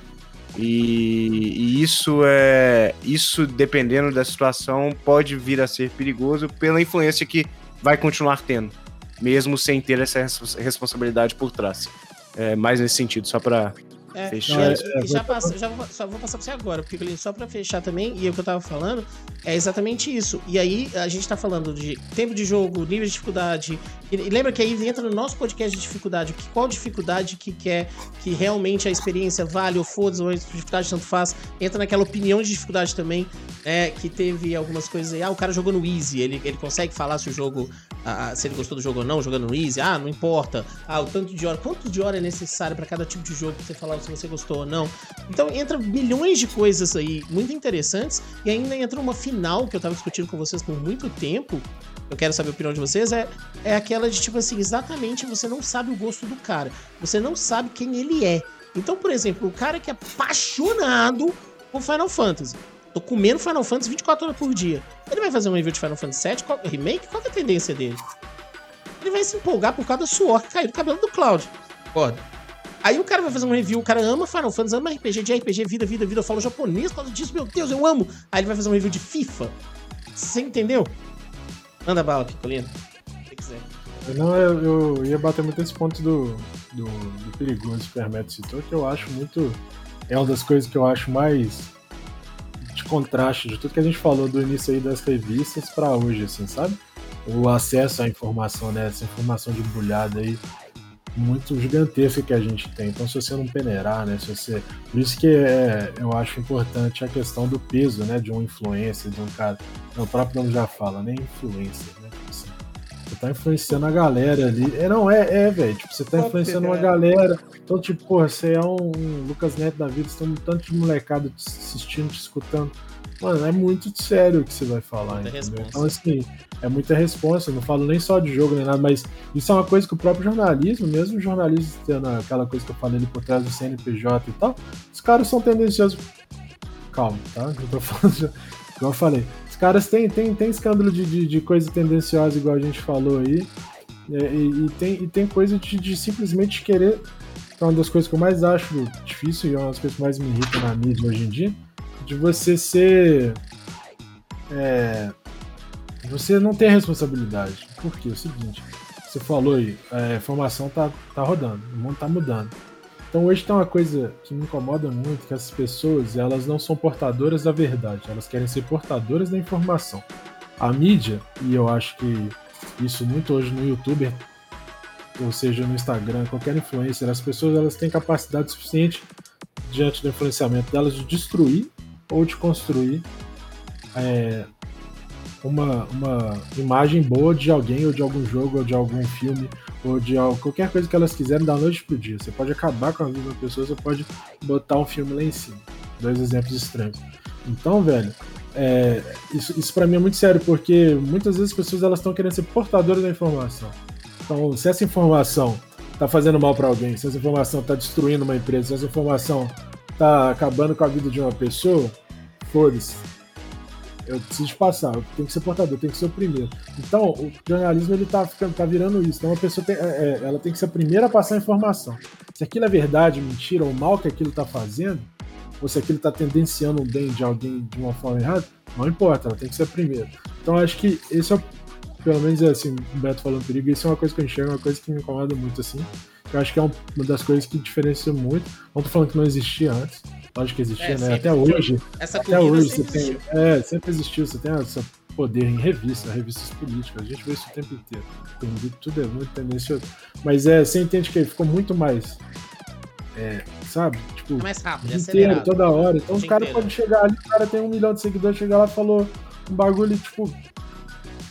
Fudeu meu, o rolê de alguém. Então, assim. Foi assim, foi é... assim que aquela marca ficou famosa, eu sei que é mais que isso. Como é que chama? Aquela do tênis lá? Van, Vans, foi assim que ficou famoso aí, velho. Eu, É, já li, eu já li uma reportagem falando que a Vans era tipo ninguém vendia, não era, nada. Aí o É, não influencer vendia- foi lá, pum, buf. Vendia muito, né? Mas era no nicho, né? De skatista, uma marca de Olha 66, hoje. né? Então, tipo assim, vendia na Califórnia. Alguma galera da- do skate conhecia, né? Mas assim, Foi um Era uma marca que- usa. que estourou, por exemplo, no mundo inteiro. Então, tipo assim, eu conheço não é de skate de moleque, mas, por exemplo, era, entendeu? E a galera começa a ter. Moda é isso, né, velho? Moda é isso. O cara vai lá, bota e falou: agora, esse, agora é, é moda é botar o bolso do lá pra fora da, da calça. O cara anda com os bolsos pra fora. Tá rolando isso aí, não tá? Essa merda aí. Então, tipo assim. Isso, sério? é sério. E tem, tem calça jeans aí que tem um bolso recortado. Então, tipo assim, você vê assim, a calça aí tem um buraquinho. Porra é? Então, tipo assim, a pessoa usa. Tem lá meu seguidor. Ah, seguidores, olha que beleza minha calça jeans hoje. Te dei, nós vamos fazer um negocinho diferente. Chega lá, bota o negócio, acabou. É, é tendência. Então, velho, isso é, isso é muito. isso é Mas muito isso, isso tem desde sempre, é porque tá muito rápido. Oh, Por exemplo, sim. o Ronaldo Fenômeno com o cabelo aqui, fazendo cebolinha. Claro, não, mas influência, as É, pessoas são é celebridades, você- só que é, você bota fé que se você não, não tiver uma peneira ali, igual a gente tá falando. Só tô batendo isso porque é justamente a parada da nota que eu falei, que é, por exemplo, que eu gosto de. Então, assim, eu peneiro, sacou? Tem, tem a galera mais radical, então, assim, e tem a galera mais de boa e tem um fanboy. Então, assim, sei lá, eu acho que dependendo. Se o cara é um fanboy que às vezes é, pondera alguns pontos, igual eu acho que nós três somos, de algumas coisas, que a gente gosta de umas coisas, mas quando a parada decepciona. Eu, por exemplo, eu não ia ficar falando que eu tô curtindo Metroid, que eu tô curtindo isso ou aquilo. É, é, se tivesse um mesmo, eu realmente falo, velho. Eu, eu gosto da parada e se, se eu só não gostar da parada, eu. eu- entendeu? Eu falo. Mas não existe Então, nem entre a gente, não existe nem entre a gente preferências. Sim. Entendeu? Por exemplo, Bota você, fé, tá aqui, você mas vê aí, que, ah, tipo, eu é- sou, é legal eu sou, eu sou imparcial. Eu tenho aqui os dois concorrentes que eu sou imparcial. Não sou, vai ter uma preferência. Sim, Você com entendeu? certeza. Não, a gente tem E com a gente, mas preferência aí pode tá. mudar, ela pode mudar. Mas, Mas, não é por. Eu acho que desde o início do canal a gente bate na tecla de tentar não ditar regra, de tentar mostrar opinião, compartilhar a experiência, ser neutro. Neutro, mas assim, com a gente mesmo a gente tem nossas, nossas coisas. Mas assim, essa importância de, sabe? Tipo, então, por exemplo, você dá é, é, é a peneirada, né, velho? O equilíbrio ali, então Mas você entende que é, tem a preferência. tomar cuidado com o que, que você consome, entendeu? É, é, desculpa consumir um pouquinho daquele, um pouquinho daquele outro, mas tentar procurar ter a sua visão. É, é, não tô falando nem de certo e de errado, que isso é muito relativo. Não, é, não. Mas, mas de pensar no próximo, saca? Pensar se aquilo ali não é certo, errado, verdade ou mentira. Não. Mas procu- procurar as fontes, sacou? Procurar. pa- É, Mas isso cai na mas- responsabilidade lá que eu É, é, é, exato. É Mas isso. vocês entendem que cada Entendeu? youtuber tem a sua preferência? Sim, Isso sim, quando não. você também não quer ser um Isso não tem- Isso tem a ver cada com gosto. editor também, da IGN entendeu? tem uma preferência. Você entende? Isso tem a ver com gosto pra caralho também. Isso volta na questão do gosto, do Totalmente. atrativo. Mas eu só tô falando para as pessoas ficarem atentas à responsabilidade de onde isso vai. Entendeu? Até que ponto uma nota dita uma coisa com responsabilidade, até que ponto, entendeu? É, é, você vai falar numa parada, você tá estragando uma. Igual você, você deu exemplo num dos episódios aí do podcast do cara lá que soltou o jogo lá no Steam e o cara ficou decepcionado lá porque é, galera destruiu. Enfim, cara, galera, o cara desistiu de fazer jogo por causa da, da, da Ah, eu galera. faço isso. Entendeu? Por causa de um hype, por causa de hate. Então o que eu tô Não, falando na é. verdade não foi isso, não. A galera, a galera zerava o jogo dele e pediu dinheiro de volta. O jogo dele é Isso. pequeno. Entendeu? Tipo assim, então eu tô falando do comportamento da responsabilidade. Então a galera tem que tomar cuidado com essa coisa do hate, sabe? Simplesmente entrar numa trend, você falou de Twitter aí mais cedo, né? Passarinho cabuloso. Você entra numa trend ali Passarinho que e. bate. É, passarinho filha da puta. Você entra numa trend ali e você fica só naquilo ali, entendeu? Tipo assim, pô, isso é muito doido. Então é muito doido. Você nem procurou saber, você já saiu. Aí um. Pô, aquilo ali entrou na sua cabeça na segunda-feira ali. Você nem procurou saber, mas você sabe que tá rolando esse assunto. É, aí tá, tá tudo rolando, rolando, aí de repente chegou no final de semana, você encontra com a mesa de bar, a galera vai comentar daquilo. Todo mundo ali tá por dentro, você não tá. Mas aí você tendencia às vezes uma coisa porque você ouviu falar. Então você vai tendenciar diante da galera que tá ali com você, entendeu? Então, é, para finalizar minha opinião em relação a isso, que eu queria chegar era esse ponto que o Hermeto bateu, que para mim é o mais importante. Desde o início aí das revistas que a gente tem falado até hoje, é independente da nota, independente do gosto, é procurar só você sempre procurar balancear as coisas diante do seu É, olhar. mas o assim, que, porque... o que eu acho que é importante do que você tá falando é que a tendência. é, A gente, ninguém vai ser imparcial. A imparcialidade não existe. É, Eu tava falando não isso deixar ninguém esposa. ditar, né, seu, seu, É, seu não, caminho. sabe? Claro, mas eu tava conversando isso com a minha esposa. Pra ela e falei uma vez. Foi outro assunto, outro quebra-pau, uma conversa assim mais calorosa. Eu falei com ela: não existe imparcialidade em nenhum âmbito das nossas vidas. Não nenhum ser humano consegue ser imparcial. Você entende? Então, Sim, assim, quando a gente fala da Globo, a gente fala disso, fala daquilo, fala daquilo, fala do YouTube, fala... não existe personalidade, porque todo momento que você faz alguma coisa, você faz com, com o seu gosto. Entendeu? Ele tá até no seu subconsciente, ele tá o tempo inteiro. Então a imparcialidade é hipócrita você falar que você tá sendo imparcial, porque ela Exato. não existe. Entendeu? Então, por exemplo, é a mesma coisa que eu queria falar de joguinho japonês com um Emeto. Ele tem uma tendência a gostar disso. Tudo bem, entendeu? Então, se ele vai, se ele vai comparar, tira um zumbi, zumbi, jogo de anime. Tira um zumbi, jogo de anime. É imparcial, é, não é imparcial, ele vai ter tendência a gostar mais de jogo de anime, entendeu? O cara que é fissurado em futebol vai ter tendência a gostar mais de jogo de futebol. Então, assim, as tendências vão sempre existir, né? Independente do que a gente gosta. E, e tem gente que é mais amplo e tem gente que é mais curto. Entendeu? Você vai colocar um Battle Royale pra eu fazer o review do Battle Royale? É, por isso que eu tô batendo na. Pau, entendeu? Eu tô batendo a tecla da responsabilidade, assim, é. de uma coisa. Eu entrei um pouco no polêmico, mas foi só para dar esse exemplo. Sim. Se você tem responsabilidade no mundo do jogo, por exemplo, você deixar claro que você às vezes tem tendência por um tipo de jogo, você tá fazendo um review para outro, e que sua experiência vai ser de tal forma. Pô, eu jogo o jogo. Tal. Sei lá, igual você falou ali, você brincou, eu jogo FIFA e tal, mas Porra, me falaram desse Final Fantasy aqui, achei bonito, vou fazer. Eu vou falar minha experiência de. Falar experiência, você não vai editar uma regra, entendeu? Então, tipo, eu acho que o segredo é, é igual você falou, não tem imparcialidade. Né, meu não ponto tem. final aqui, só pra encerrar minha parte, não, não tem facilidade. Mas para mim o teto, o limite, é aquele ponto da responsabilidade. Eu acho que a responsabilidade ela entra no limite, ela é o teto disso tudo, sacou? Da tendência, da, da, da imparcialidade de tudo. Porque você mantém a responsabilidade de passar uma informação. Então, se você quer passar a informação do seu jeito, você é tendencioso, você gosta de tal estilo, mas vai falar de outro, deixa isso claro, entendeu? Mostra o porquê, mostra quais filtros que aquela, aquele entretenimento está entrando na sua cabeça e quais filtros estão dentro de você para ele sair, como sua opinião, entendeu? E se Concordo. ele vai sair de uma forma que vai atingir outra pessoa. Porque aí é responsabilidade também. Então, assim, tudo é você pensar, se você tá, vai fazer mal para alguém com uma coisa que você vai falar, Entendeu? Então, é, é, é isso. É, é, a, a, responsabilidade é o filtro final, sabe? Então, tipo, essa parada entrou, filtrou dentro dos seus gostos, das suas tendências, da sua imparcialidade, saiu. Vou dar minha opinião. Aí vem a responsabilidade, assim, mais um filtro ali para você passar isso para frente, que é o que eu acho que a gente tem buscado fazer, entendeu? Não, os é filtros, os filtros são excelentes, mas a gente concorda que a imparcialidade, e a gente tem que estar de boa com isso, que a imparcialidade utópica e tudo bem, entendeu? Mas aí é, é aquela coisa, né, de, que a gente tá falando. É a mesma coisa. Aqui, ó. Eu viro pra você e falo assim: Capitão América ou Iron Man? Né? Todo mundo, a maioria das pessoas falam Iron Man. Eu gosto do Capitão América. Aqui. Então, assim. Homem-Aranha. Não, eu só pus os dois. Só pus os dois. Deixa no saco. Então, é só essa brincadeira. Então, assim. É. Não, então, se eu for falar alguma coisa de filme de Capitão América de Homem-Aranha, eu vou ter uma tendência a gostar mais do Capitão América. E tudo bem. Você não vai conseguir ser imparcial com, com os seus gostos, né? E, e eu tenho essa, é, essa coisa que às vezes eu acho ruim, que é de gostar de quase tudo no cinema e nos jogos, entendeu? Mas aí tem algumas coisas que eu não gosto. Por exemplo, cinema, às vezes a pergunta pergunta assim pra mim: qual que é o seu gênero favorito? Eu não tenho, eu vejo de western até comédia romântica. Eu não tenho Isso é legal, favorito. você procurar Mas, igual... às vezes não é tão legal. Por exemplo, eu não especializo em nada, eu gosto de tudo. Aí jogo, eu gosto de tudo. Mas aí vem um Battle Royale. Você entendeu? E, e tem... Agora imagina eu trabalhando numa editora, eu trabalho na engenharia. Ah, Lucas, saiu esse Battle Royale aqui, você vai fazer o um review disso. Como?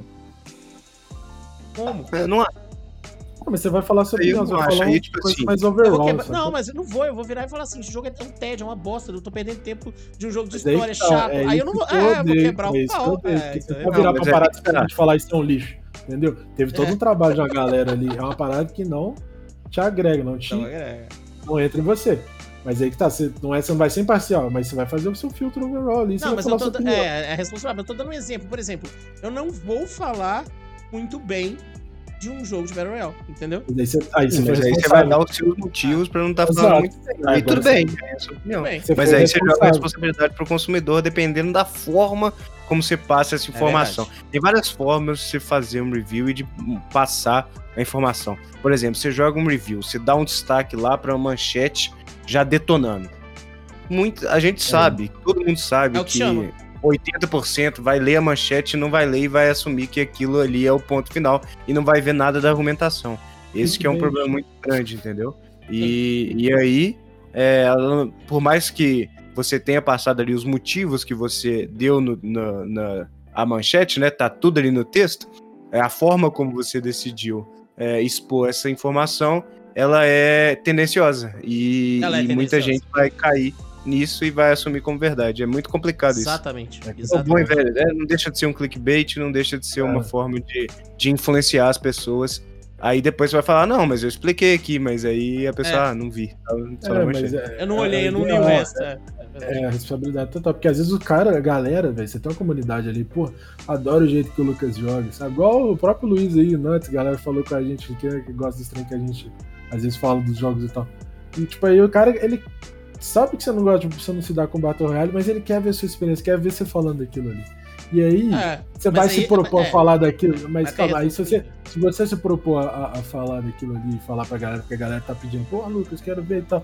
Então você vai falar, galera, não, demorou, então vocês estão pedindo, vamos lá, vamos ver, mas assim, já deixando, entendeu? Então assim, você deixa claro aqueles argumentos, você já, sabe? Eu acho Mas que é- tem algumas pessoas, alguns, alguns fãs, alguns games que fazem isso, até críticos de cinema, e eu acho muito legal, sabe? Mas você você deixa não dá, isso claro. não dá tempo da gente fazer tudo. Sim, Então, olha o que, que rolou comigo. Eu Vamos, vamos colocar isso. Senão vai todo mundo achar que eu sou o hater pisando em Battle Royale. Eu tentei. Eu tentei. Você tá entendendo? Que, e, e- e- o fato de eu tentar e não gostar começa a me machucar. Porque eu queria gostar. E aí eu, eu baixei. Eu baixei cinco ou seis. Baixei quase todos, velho. Royales que existem. E fui tentando, tentando, tentando, tentando, tentando, tentando, tentando, tentando. Falei, gente, eu tenho que gostar disso, eu tenho que gostar disso. Tá todo mundo gostando disso. Isso aqui é videogame, eu tenho que gostar disso. E aí vem na minha cabeça assim. Tô perdendo tempo com coisa que eu gosto. Você entendeu? Pra que que eu vou forçar uma coisa que né? eu não gosto e eu vou tirar o tempo das coisas. O, tempo, meu tempo vai acabar, a gente vai morrer, o tempo é, é- é finito. Então eu vou perder tempo com algo que eu não gosto. Você entendeu que legal esse, esse tipo de pensamento? Então eu, eu prefiro não fazer o review. Se alguém quiser ver eu jogando, beleza, mas eu prefiro não falar de algo que eu não gosto. Porque não vai servir de opinião. É muito, Sim. entende? Não vai servir. É, não. Aí, aí eu vi, Esse- só pra é fechar, aí eu vi, eu vi um cara no, no YouTube, num um dos X-Shorts aí, de, que tava em algum desses, desses podcasts da vida, o cara virou e falou assim. É- E é extremamente. Imagina isso aqui, ó. Lucas aqui, esse cara aqui. Nós somos o oposto. O oposto completo. O cara virou e falou essa frase aqui. Mais novo que eu, lógico. Por causa, eu acho que tem essa coisa da idade de- um pouco, né? De gostar desse jeito antigo de jogar videogame. Mas o cara virou ele soltou isso aqui. Não, tem que ter pro player. Se o jogo não tem pro player, eu não jogo jogo. Por que eu vou jogar um jogo se o jogo não tem pro player? É o oposto de mim, velho. Eu não tô pouco me ferrando pro pro player. Eu quero ficar vendo a graminha balançando. É isso, mas olha que doido, mas você quebrou um Entendeu, puta velho? paradigma pessoal. Você foi buscar ver o que, que era o Battle Royale.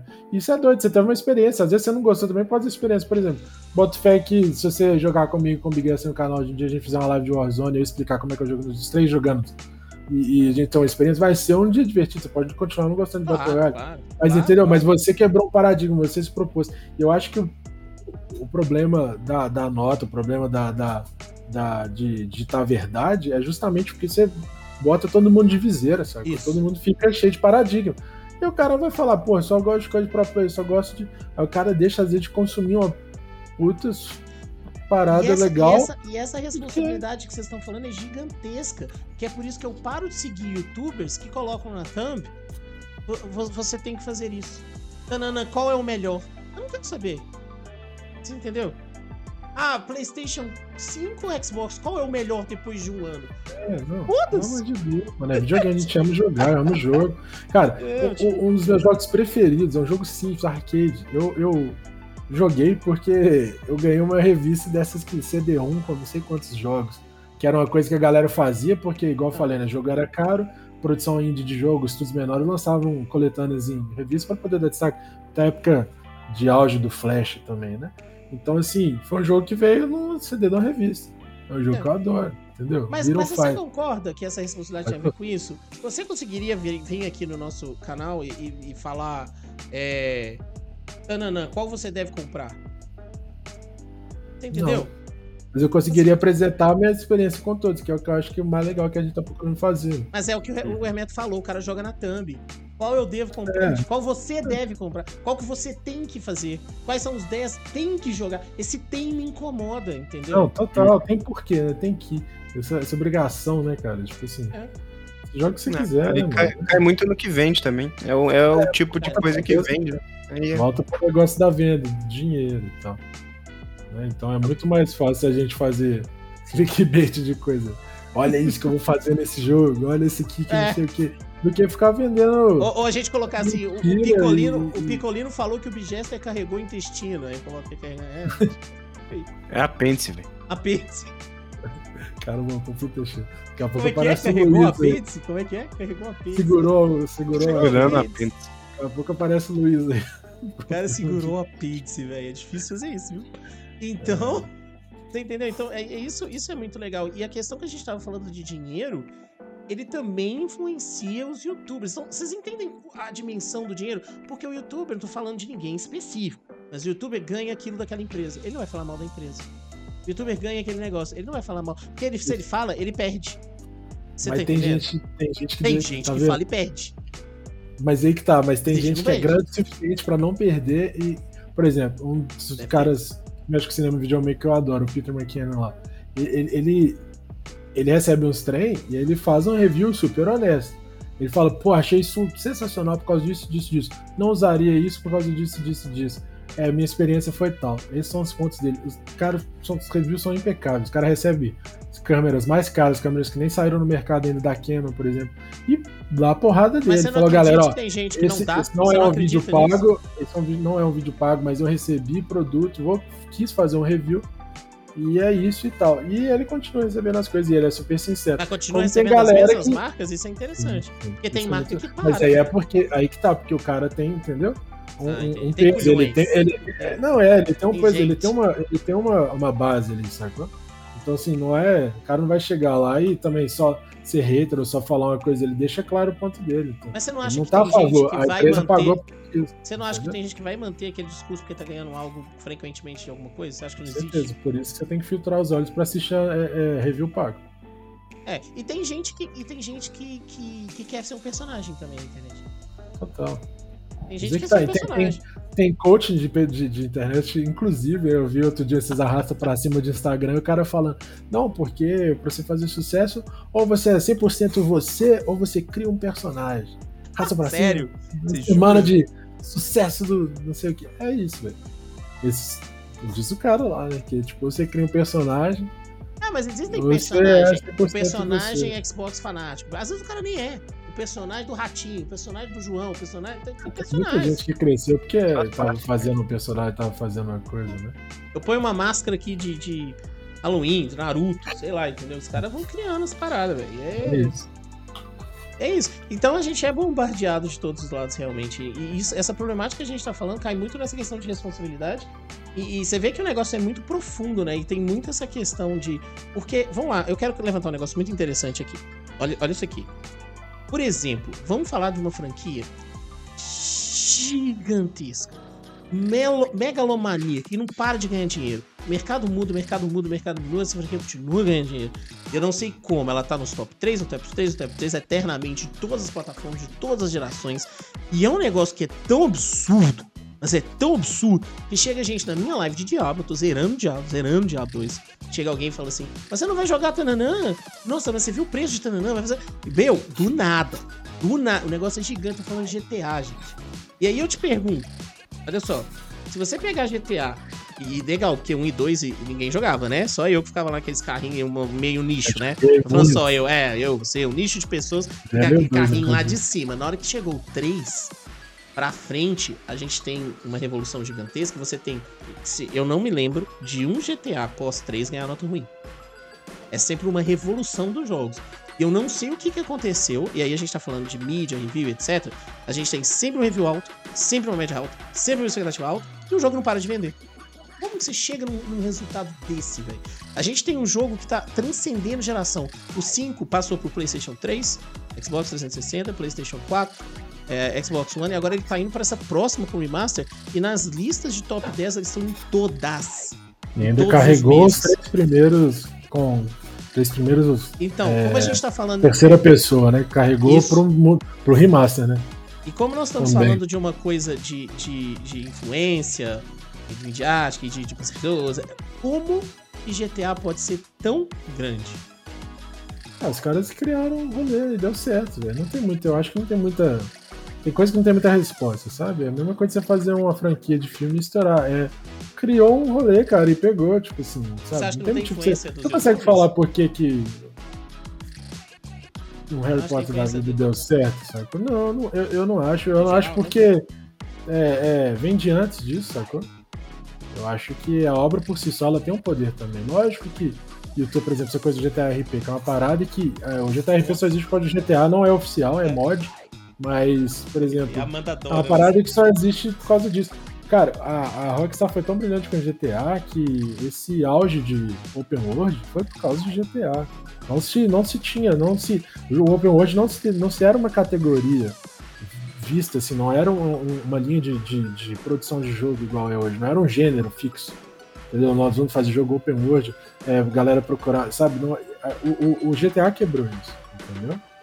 Tanto que os primeiros nem eram, né? Começou com. com O 3, é, não, o 3. começou Não, com, com 3, o três, 3, né? o 3. Então, tipo assim, não, é, desde o primeiro, na verdade. O primeiro dois, o London são é um open world das deles, faz o que você quiser, mas assim, foi se criando mais limites, né? Você chega no, no 4, você já pode comprar roupa. É, no San Andreas também, você pode ir Não, mas a, cabeleireiro. a paixão, a paixão é, a, a paixão por esse jogo é, é insana. Eu não tô falando É, só de Brasil. é, é, acho que é a liberdade, sabe, dentro do jogo que você fazer. Mas tem outros jogos com às vezes você liga ali e você não quer nem. Sim, mas não quer nem fazer missão nem nada, só quer pegar um carro, curtir, tem música. Então, assim, eu acho que é, é por força da obra também, sabe? Então, por isso que eu falei que. que é, assim, volta pro negócio do pessoal, né, velho? Então, assim, você tem, tem, tem, tem notas e. e- Eu me arrisco a notas, dizer né? que é a franquia mais milionária da indústria do jogo. Me arrisco a dizer. A Rockstar acertou, né, velho? É um negócio insano, velho. É um negócio que. Eu tô falando sério, eu não tô, eu não tô nem falando de GTA. Chega alguém lá pra mim e fala. Ah, e o GTA Trilogy? E toda hora alguém vem falar desse GTA Trilogy Remaster. Toda hora, velho.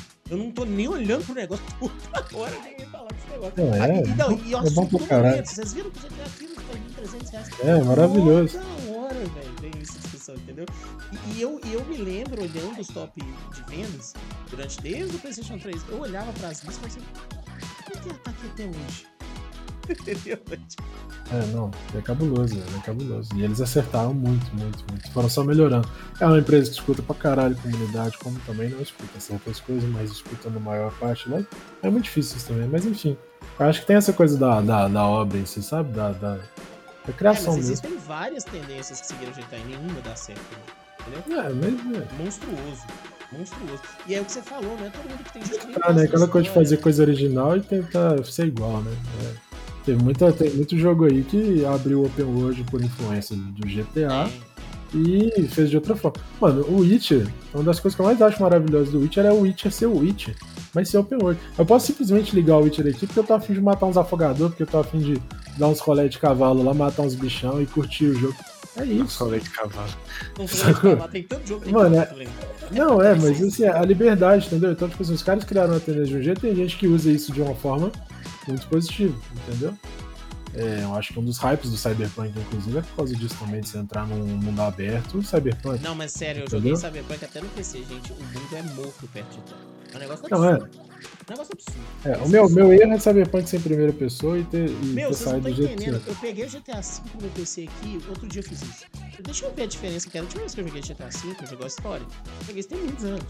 Aí eu falei assim, o jogo saiu. Deixa eu Eu ver fiz é tá. pré-venda no Xbox Não, 360. é, eu zerei no PS3. Eu falei assim, deixa eu ver como é que funciona esse jogo no, no- na RTX hoje. Aqui o jogo todo tal lá. Fui jogar, tô andando na rua. Meu, é impressionante. Ah, é lindo, Você o vê, jogo é não, você, otimizado. você vê, você vê a roupinha de cada pedestre e a vida das pessoas. E aí você coloca um, um- um Cyberpunk, velho, é morto. E é um jogo de agora, é morto. Tem uma galera que faz uns renders em render com. É, em engine, né? Com render de, É, de realidade, tipo assim, textura real, né? E fica muito doido. É, mas o Cyberpunk são só as pessoas andando praticamente. Lá você vê as pessoas vivas fazendo rotina. É um negócio absurdo que os caras criaram, entendeu? Velho já, então eu entendo o trabalho do negócio. Eu andei no negócio, eu me senti andando num cais com pessoas diferentes vivendo a vida delas. É uns É isso, eles têm um poder. Se, se eles fossem inteligentes, eles pegariam essa ideia do GTA RP aí, fariam um trem de outro planeta oficial. Mano, você tem, entendeu o poder do GTA RP? Você tem marca lá dentro, velho. Ca- é muito. Mano, é- o poder desse, o poder desse negócio, você É, não tem noção, sacou? Você tem artista dentro, você pode fazer eventos, pode fazer shows, fazer parceria com coisa de. com banco, sabe? É, é um nível. É um Second Life que funcionou, mano, sacou? Com, funcionou. com- com a empresa, você pode ter. Você tem um servidor, você tem uns mundos, você pode ter profissão, entendeu? Então, assim, Aquilo tem é- uma galera. insano. É, é, muito doido isso. É como é muito perigoso também em alguns pontos. Mas assim, é muito doido, entendeu? É, eu acho que é um outro próximo passo aí. Sabe? Mas você sabe que é legal esse negócio? Eu, eu, eu, tenho esse defeito que eu também coloco em mim. Eu tenho muita tendência, sempre tive essa tendência, a não gostar. E, por exemplo, você tem GTA, você tem a obra da Rockstar. Eu não gosto das modificações, entendeu? Isso sou eu, Sim. eu, Lucas. Eu tenho é. tendência a não gostar de uma, terceiros modificando uma obra final, entendeu? Então eu, é eu, tenho, eu, tenho né? eu, tenho, dificuldade de gostar de mod, eu tenho dificuldade de gostar de coisas que criam. Às vezes alguém perguntou numa live, não, mas você jogou mod disso, mod disso. Então, entendeu? Eu não Entendo, gosto vezes... muito disso. É, é, louco, né? É, é uma coisa pessoal, isso é normal, mas é, mas é, é doido você ver que isso influencia, né? Que isso dita o mercado também, muitas coisas. Mas eu, eu gosto muito do, do, daquela obra, de ver aquilo como obra, de jogar do início ao fim, que foi para ser criado, sabe? Mas é claro que é igual eu tô te falando. Então, se eu, for, eu vou fazer um review de mod, não, velho, eu vou cagar regra, entendeu? Mod é legal, tem um monte de coisa legal, muda tudo. Nossa, é, às mas... vezes a parada, o próximo só vai vir tão doido porque fizeram mod é, e os caras viram o poder que eles teriam. Concordo. Tem gente é talentosa pra caramba. Sim, tem gente muito talentosa, muito talentosa. Entendeu? Mas é muito engraçado. Eu tenho essa resistência e eu fico tentando sair dessa resistência. Por exemplo, é, eu odeio controle de movimento. Eu odeio controle de movimento. Tentei jogar o, o, o aquele aquela câmerazinha lá da Xbox, o Kinect. Tentei jogar o Wii. E, meu, eu virei e falei assim, aí chegou o VR. Aí quando chegou o VR, eu falei, não, vou tentar isso não. Não quero, esse negócio é chato. Tudo, tudo que tem VR pra mim é chato. Você entendeu que loucura? Então, assim, isso, isso, isso é regra, as pessoas têm que me seguir. Não, isso sou eu, Lucas Radic. Não consigo gostar de VRs e coisas que se movem. Eu quero o controlinho na minha mão. Só eu. Né? É, e aí não adianta fazer review disso. Não adianta eu chegar lá e falar assim: o que vocês devem comprar, VR ou console, entendeu? É. Galera vai curtir te vendo fazer um Dias Nest no canal? Vai curtir, mas você não precisa ver Só se tiver você aqui comigo dançando. Então, então vocês uh! entendem, voltando pro ponto review que a gente meio que deu sorteado, é isso que eu acho, entendeu? Eu acho assim, e opiniões são importantes, mas acho que não, a gente não está preparado para lidar com esse bombardeamento e essa necessidade que o, que o Hermeto falou, sabe? A gente não está preparado para isso, a gente não sabe discernir, a gente não, não sabe separar. A gente entra arte e emoção, e emoção entra, tira a razão, e as pessoas brigam, eu acho que a, a porrada no Twitter, a gente fica brincando aí. As pessoas brigam porque tem emoção no meio a gente traz muito pro meu, seu videogames, é, é isso versus isso, então tem emoção envolvida. Ah, é, você, é, quebra o pau. É, você vê a época de, de, de E3, de evento, igual a gente viu aí, canais grandes com galera discutindo no chat e criando umas trends, uns negócios, tipo, ah, seu sonista, seu cachista, não sei o que, uns trem que não precisa, que só atrasa o universo do videogame para todo, todo, mundo, sendo que, que tudo devia é, ter crossplay, crossover, oh. devia ser uma grande comunidade acessível para todo mundo, sabe? Mas você vê e aí, que é. é, galera de cabeça, galera é hater. Ninguém é imparcial, logo todo mundo é alguma coisa então. É. Faz sentido. É. A galera é muito hater com os trens. Isso. Mas é isso, né? Oi? Pensou? Não. Algo a declarar? É, do GTA eu fiquei quietinho, porque realmente eu, nunca joguei nenhum GTA. E nunca quis jogar por mais. É aí que tá falando. A influência, essas coisas elas nunca me pegaram tanto assim. Por mais que todas as pessoas que me rodeavam amassem GTA e falassem que o jogo era maravilhoso, eu nunca falei, ah, eu conheço o estilo do jogo, não é um tipo que me, me atrai tanto. Eu nem forcei, saca? Eu nem tentei fazer, assim. Você vai fazer um review de GTA? Isso, né? É, nem, nem joguei, né? Então nem, não tem nem mínimo ah, de Você também não curte, você gosta mais de coisa mais linear também, não gosta? É, eu nunca fui desse, desse time open world, não. Dentro de. Mas é, é mais por. É, é lembro da gente conversando. Mas. Mas por isso que no GTA, mas eu entendo o, o porquê que a obra alcançou o que ela alcançou. É, exatamente, eu acho que está muito por trás dessa inovação que eles trouxeram desse quesito lá no começo, dessa liberdade que ela dá ao jogador. E isso acaba até trazer, fazendo o jogo ficar maior, né? Nesse, no, no mundo é. de jogos caros, a pessoa pode comprar um GTA e ficar jogando um GTA ali, sei lá quantas horas, saca? Mas e... eu não sei, eu não sei o poder da Rockstar. É, eu também não. Se tem alguns outros fatores que podem não, influenciar. Não é só GTA, eu já não, não gente. GTA é o topo do topo, mas ela faz o Red Dead, pum, estoura.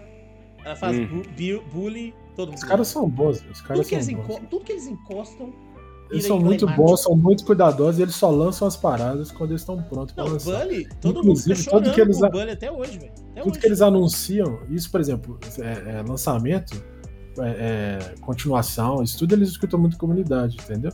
E eles só anunciam, você pode reparar que eles fazem uma coisa muito parecida com a Nintendo, inclusive. Que a parada só vai anunciar real é, em, em mídia quando eles já estão seguros do lançamento deles. Entendeu? Imagina quanto tempo eles já não estão trabalhando GTA 6. Exato, não, mas já tem um. Oh, 15 anos. Tem, tem, tem, uma reportagem, tem, tem, tem um artigo em alguns lugares que fala que eles estão. Eles já começaram, tinha uma equipe já preparada, diante de todo o projeto do 5, já tinha uma equipe preparada para o desenvolvimento do 6, já começando preparado já para sentir todo o retorno, todo o feedback do 5, e já estava em processo, né, do, do 6. Então, assim, os caras eles estão anos à frente do projeto que eles estão lançando, entendeu? Então, tipo assim, eles estão, se não me engano, o projeto do, Red Dead, do último Red Dead Redemption está sendo trabalhado em paralelo com o GTA V desde quando lançou Gente, o Red Dead Redemption. Sério, sacou? Red Dead Redemption é maravilhoso. Então, tipo assim, teve o Red Dead Revolver, né? Aí veio o Redemption, aí tipo, acabou o Redemption, eles já estavam trabalhando num título novo, mas, mas é. nesse processo de anos, entendeu? Os então, caras tipo, encostam, estão... os caras encostam, é, é fenomenal. Não dá pra entender. É, os caras fizeram um GTA no Velho Oeste, né, velho? GTA já era bom, os caras ainda pegam um tempo, porra. Mas é. É, é, é. não, ele fez. Quem não gosta de Velho Oeste começou a gostar. O negócio é sensacional. Então é isso que eu tô falando. As coisas são que eles encostam são todas fantásticas. Se fazer um GTA na Terra-média, fudeu. Aí eu, eu, tem, tem um joguinho, tem um joguinho até aí que, que fez essa brincadeira, chama Hustler. Ele é. Ele é a referência do GTA 2, assim, a visão isométrica na Terra-média bem divertida, inclusive. Então entra, só pra gente fechar então, gente, existe uma fórmula ou um caminho para se fazer review que seja mais legal? O que vocês acham? Olha, eu acho que, tipo assim, é, seria interessante a pessoa ser sempre honesta e expor tudo que fez ela ter aquela opinião.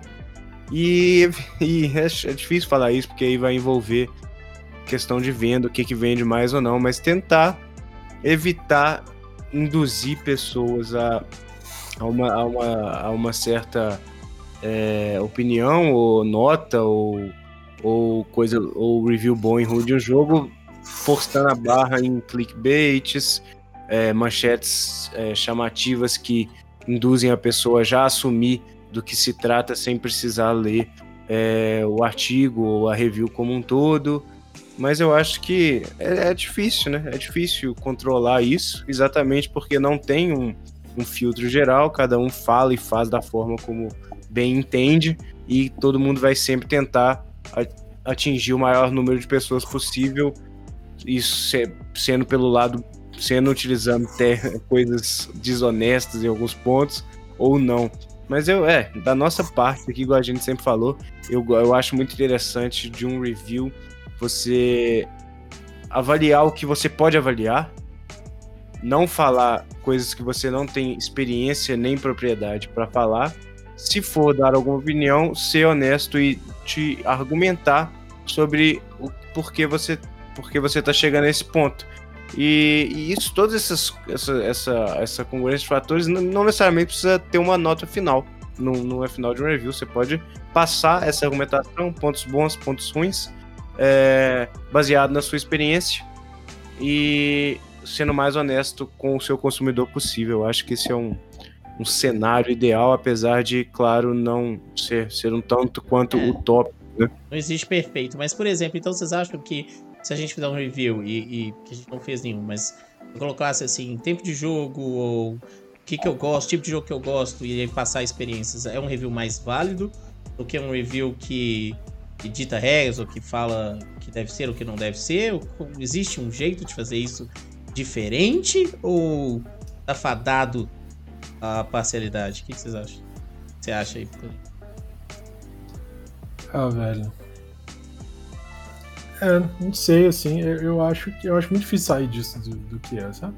Mas acho que o ideal é gente, isso que eu falo. A gente pode fazer o que a gente quiser, por exemplo. A internet tá aí. Faz o que a gente quer. Como que a gente vai fazer isso de forma é, diferente de tudo que a gente criticou, debateu e bateu cabeça, como que faz melhor? Porque a gente tem que pensar assim. A gente tem é, uma, uma, é, uma é premissa, a gente tem algo, como é que a gente faz melhor do que, que a gente tá achando ruim? Né? É o que eu falei que ela era, não, não só achar, mas fazer. Como que a gente. Eu, não, eu, eu não, não- não creio que seja questão de melhor ou pior, sabe? Acho que cada um faz aí o, o que acha que tem que ser. Mas assim, é, por exemplo, a gente, se a gente for fazer sua pergunta em relação a gente mesmo, né? É, acho que é trabalhar diante desses pontos que a gente falou, sabe? É tentar compartilhar experiência, é, é- é tratar a parada como comunidade, que é uma tecla que a gente bate desde o início, entendeu? É uma comunidade. Então, assim, a gente está pensando no melhor de uma comunidade para todo mundo como comunidade. Então, assim, não é ficar batendo cabeça na parede, a caixista é melhor, a Sony é melhor. Sabe? É, galera, vamos pensar no progresso aí, entendeu? Pô, a gente quer jogar com os amigos, a gente quer. É, é parar com essa coisa do ego, saco? É, é isso, assim. É você dar opinião, é parar de achar, entendeu? É, é porque eu acho que isso é uma coisa de ser humano, então isso é muito difícil, velho. É, é muito pessoal, tipo assim, sabe? O cara tá, tem um palquinho pra ele subir ali e ele pode falar, que ele tá convicto de uma opinião dele, quem sou eu pra falar o contrário, entendeu? Mas assim, eu não vou ser igual, então assim, é, é igual o Big você falou, é você tentar ser honesto, você tem alguma propriedade. Você falar com propriedade não quer dizer que você tá falando o certo ou o errado, É, ou sim, falando verdade absoluta, mas você vai falar o porquê de você Você estar tem dando uma aquilo. experiência daquilo. É, você vai apresentar- concordo. É, Exato, você vai apresentar a sua experiência com uma experiência que você já tem, entendeu? Então, por exemplo, a gente não tá aqui balangando base de jogo da noite pro dia, a gente tem toda a experiência com o jogo, a gente ama o jogo desde sempre. Então a gente tá falando nossa experiência com a experiência que a gente já tem. E a gente tá compartilhando ela, a gente não tá ditando regra, a gente tá falando que isso aquilo é errado, a gente tá falando que pra gente a gente não gosta disso ou daquilo. E a gente tá mostrando o lado bom e o lado contra de você pensar dessa forma. Entendeu? como comunidade. Então, tipo assim, pô, se você pensar igual a gente, por quê? Porque você vai estar quebrando paradigma, você vai estar abrindo seu olho para vários tipos de arte, coisas diferentes. Se você pensar desse jeito, a gente acha que é melhor por isso. Você tem chance de descobrir todo um rolê novo para você. Às vezes É. você não descobriu um jogo todo foda ali da sua vida, você não vai descobrir nunca porque você tá seguindo só AAA ali, você tá só na paradinha do. Saca? Só no É, blockbuster. EA Games, Ubisoft, É. EA Games, Ubisoft, saca aquela coisa? Não, mas eu, eu não quis É dizer. porque eu vejo melhor muita galera assim. eu não É, não, tô falando nem de melhor ou pior, não. Eu É, não, falando eu não de. quis dizer melhor e pior pejorativamente. Quis dizer assim. Fala, é, quando eu você tá fé. incomodado com alguma coisa e você quer mudar, por isso que eu usei a palavra melhor. Vou mudar a palavra melhor. Sim. Como é que você faz diferente, entendeu? Porque isso, isso é uma coisa muito legal.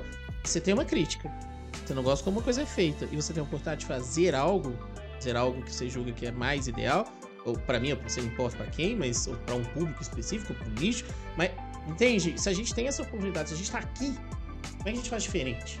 É justamente isso. Eu acho que já, é, já está fazendo diferente, só de já estar debatendo, já está procurando fazer diferente.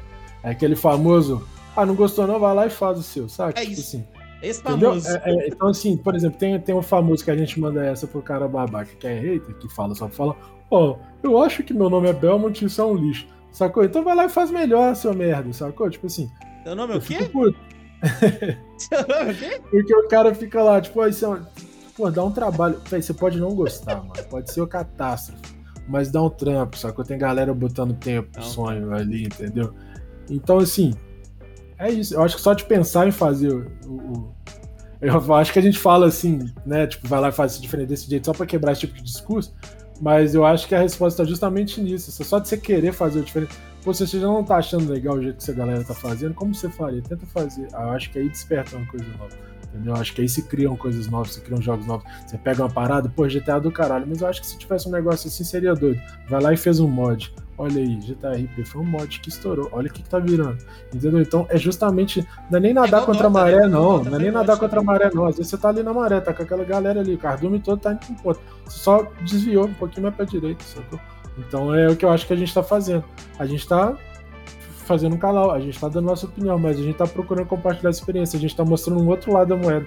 A gente não tá querendo ditar certo e errado, tá querendo influenciar ninguém, não. A gente tá indo, a gente tá mostrando nossa paixão e quem quiser vir com a gente, compartilha também, vão jogar com a gente. E é isso, velho. Eu Mas acho a gente diferente. influencia, né? A gente sem querer. gente- Influencia, influencia. Todo mundo influencia. Mas a gente não tá pregando, responsabilidade. Mas por... ah, não, Nunca- sim, a gente não é um preacher, mas por isso que tem a responsabilidade que o Hermeto falou. Porque a gente influencia.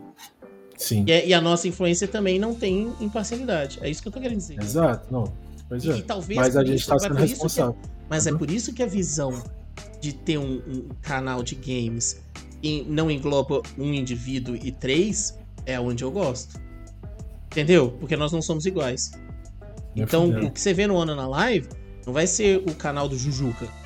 Você vendo o que o Jujuca acha. Você vê agora na live, é, é, vai em confronto muitas vezes o que eu acho com o que o Hermeto acha com o que você acha. Entendeu? E eu acho que talvez isso é muito legal.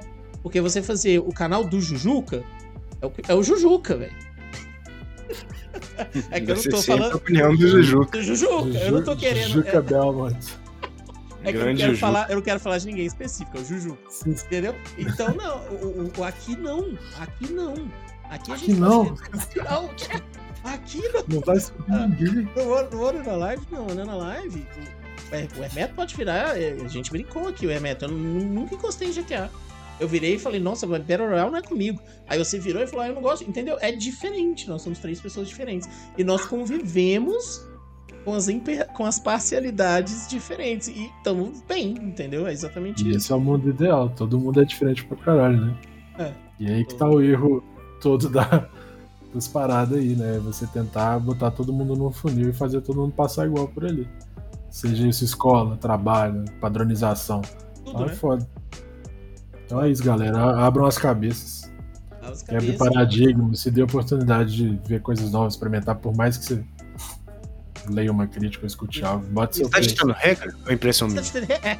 Tô ditando regra? Tô ditando regra? Porra!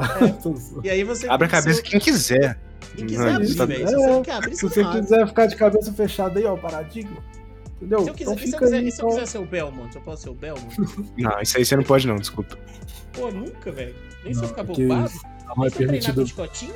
não é permitido Belmonts no nome na live. Pô, velho, nem se eu fizer um cosplay, fica, emagrecer 20 quilos e fazer um cosplay, eu não posso Eu Belmont. quero ver. Acho que se você fizer um cosplay vai ficar legal. Se eu deixar Te o aguardo na próxima live com cosplay de então, Belmont. emagreço É, que- 15 quilos, faço o, o chicotinho, me bombo na academia, deixo meu cabelo crescer assim, ó. Aparece sem camisa no TikTok, acabou estourando, Não, não ganhando quero. dinheiro, aí a gente começa a ditar regra. Aí foda, que se foda. E o seu nome vai ser Belmont. E aí eu faço uma live de Ca- Castlevania de todos os jogos cheio de Belmont. É justo. Entendeu? Eu acho que vai bombar. A parte mais difícil é perder peso de fisioterapia. Ah, Nada que umas drogas aí não ajude. É, galera. Mas é isso, Já virou então. palhaçada, já virou palhaçada. Então tá bom. Então é, eu acho que todo mundo tem que ficar, independente do jeito que pensa, tem que ficar one and a liver e tem que vir no one at night. É isso que importa pra vida, obrigado. Cara, não, não vou ditar regra, sabe? Não importa o que aconteça, siga a gente. Vire, pensa vire one and a gente. live. É, dê o like, vem com a gente. Exatamente. Então a gente tá, tá aí na- nas nossas batalhas internas. E aí eu queria só finalizar aqui uma, uma consideração falando que é esse o carinho da visão do canal. Eu acho que mais um Jujuga não cabe, mas três Jujugas. Que não são, não, Jujuga, Não é um Jujaca. É, o Juju. Eu acho que um Jujuca, um Jujaca e um Jujica. Acho que aí a coisa cresce, né? Porque não é. é Mujica. o Ju- Visões diferentes. vocês É. entenderam? Porque é, até, até coisas de, de opinião aí na vida, a gente. Igual, e brincar, que é um pouco do que a Famitsu fazia lá, né? Lembra que a gente ficou que a Famitsu eram quatro? Falei lá de trás? Eu acho que não existe forma perfeita. Mas ser mais de um talvez seja um caminho mais legal. Buscar pensar em É. mais, né? Em grupo, né? Em, em não pensar. Diversificar opiniões. Diversificar Caminho. opiniões. é Isso. Ramificar caminhos. Exato. Agora eu sei, fala alguma. Cada um falou. Falou uma palavra, uma frase de peso aí, ó. Cara, cara, Como é que é? frase- o que que você falou, Mika? Eu falei só diversificar opiniões, mano. Diversificar opiniões. Ramificar caminhos. Aí ele copiou. Não e ser um chuchuca. Não ser um. Assim a gente termina mais um episódio de One Night Night. Que os caras- One at Night, One at Night. Então, One at Night, quase uma da manhã. Aquele abraço. Valeu, foi show. Bom demais. Boa noite. Aí. Boa noite, Piccolo. Deixa Mais eu. Achei É que você isso aí. tinha terminado boa noite, eu já ia mandar. Terminei. Deixe seu like, deixa opinião, comenta com a gente, compartilha o que, que vocês acham legal do, do podcast, o que, que pode melhorar. Xinga a gente aí, dá opinião, fala com a gente, bora trocar ideia e melhorar essa comunidade dos games e acabar com os haters. Vamos! E a gente fica pedindo opinião pra, pra medo. Mas é isso aí. Quem, será que um dia a opinião vai chegar na, na centena de pessoas? Faz assim. Quem sabe, né? Seja um aí, Juju. isso aí. Não seja um Jujuca. Seja Jujuca. Seja um Jujaca. Brincadeira. Boa noite aí. Até mais, até mais. Fui. Valeu, pessoal. Até a próxima. Valeu, seguidores.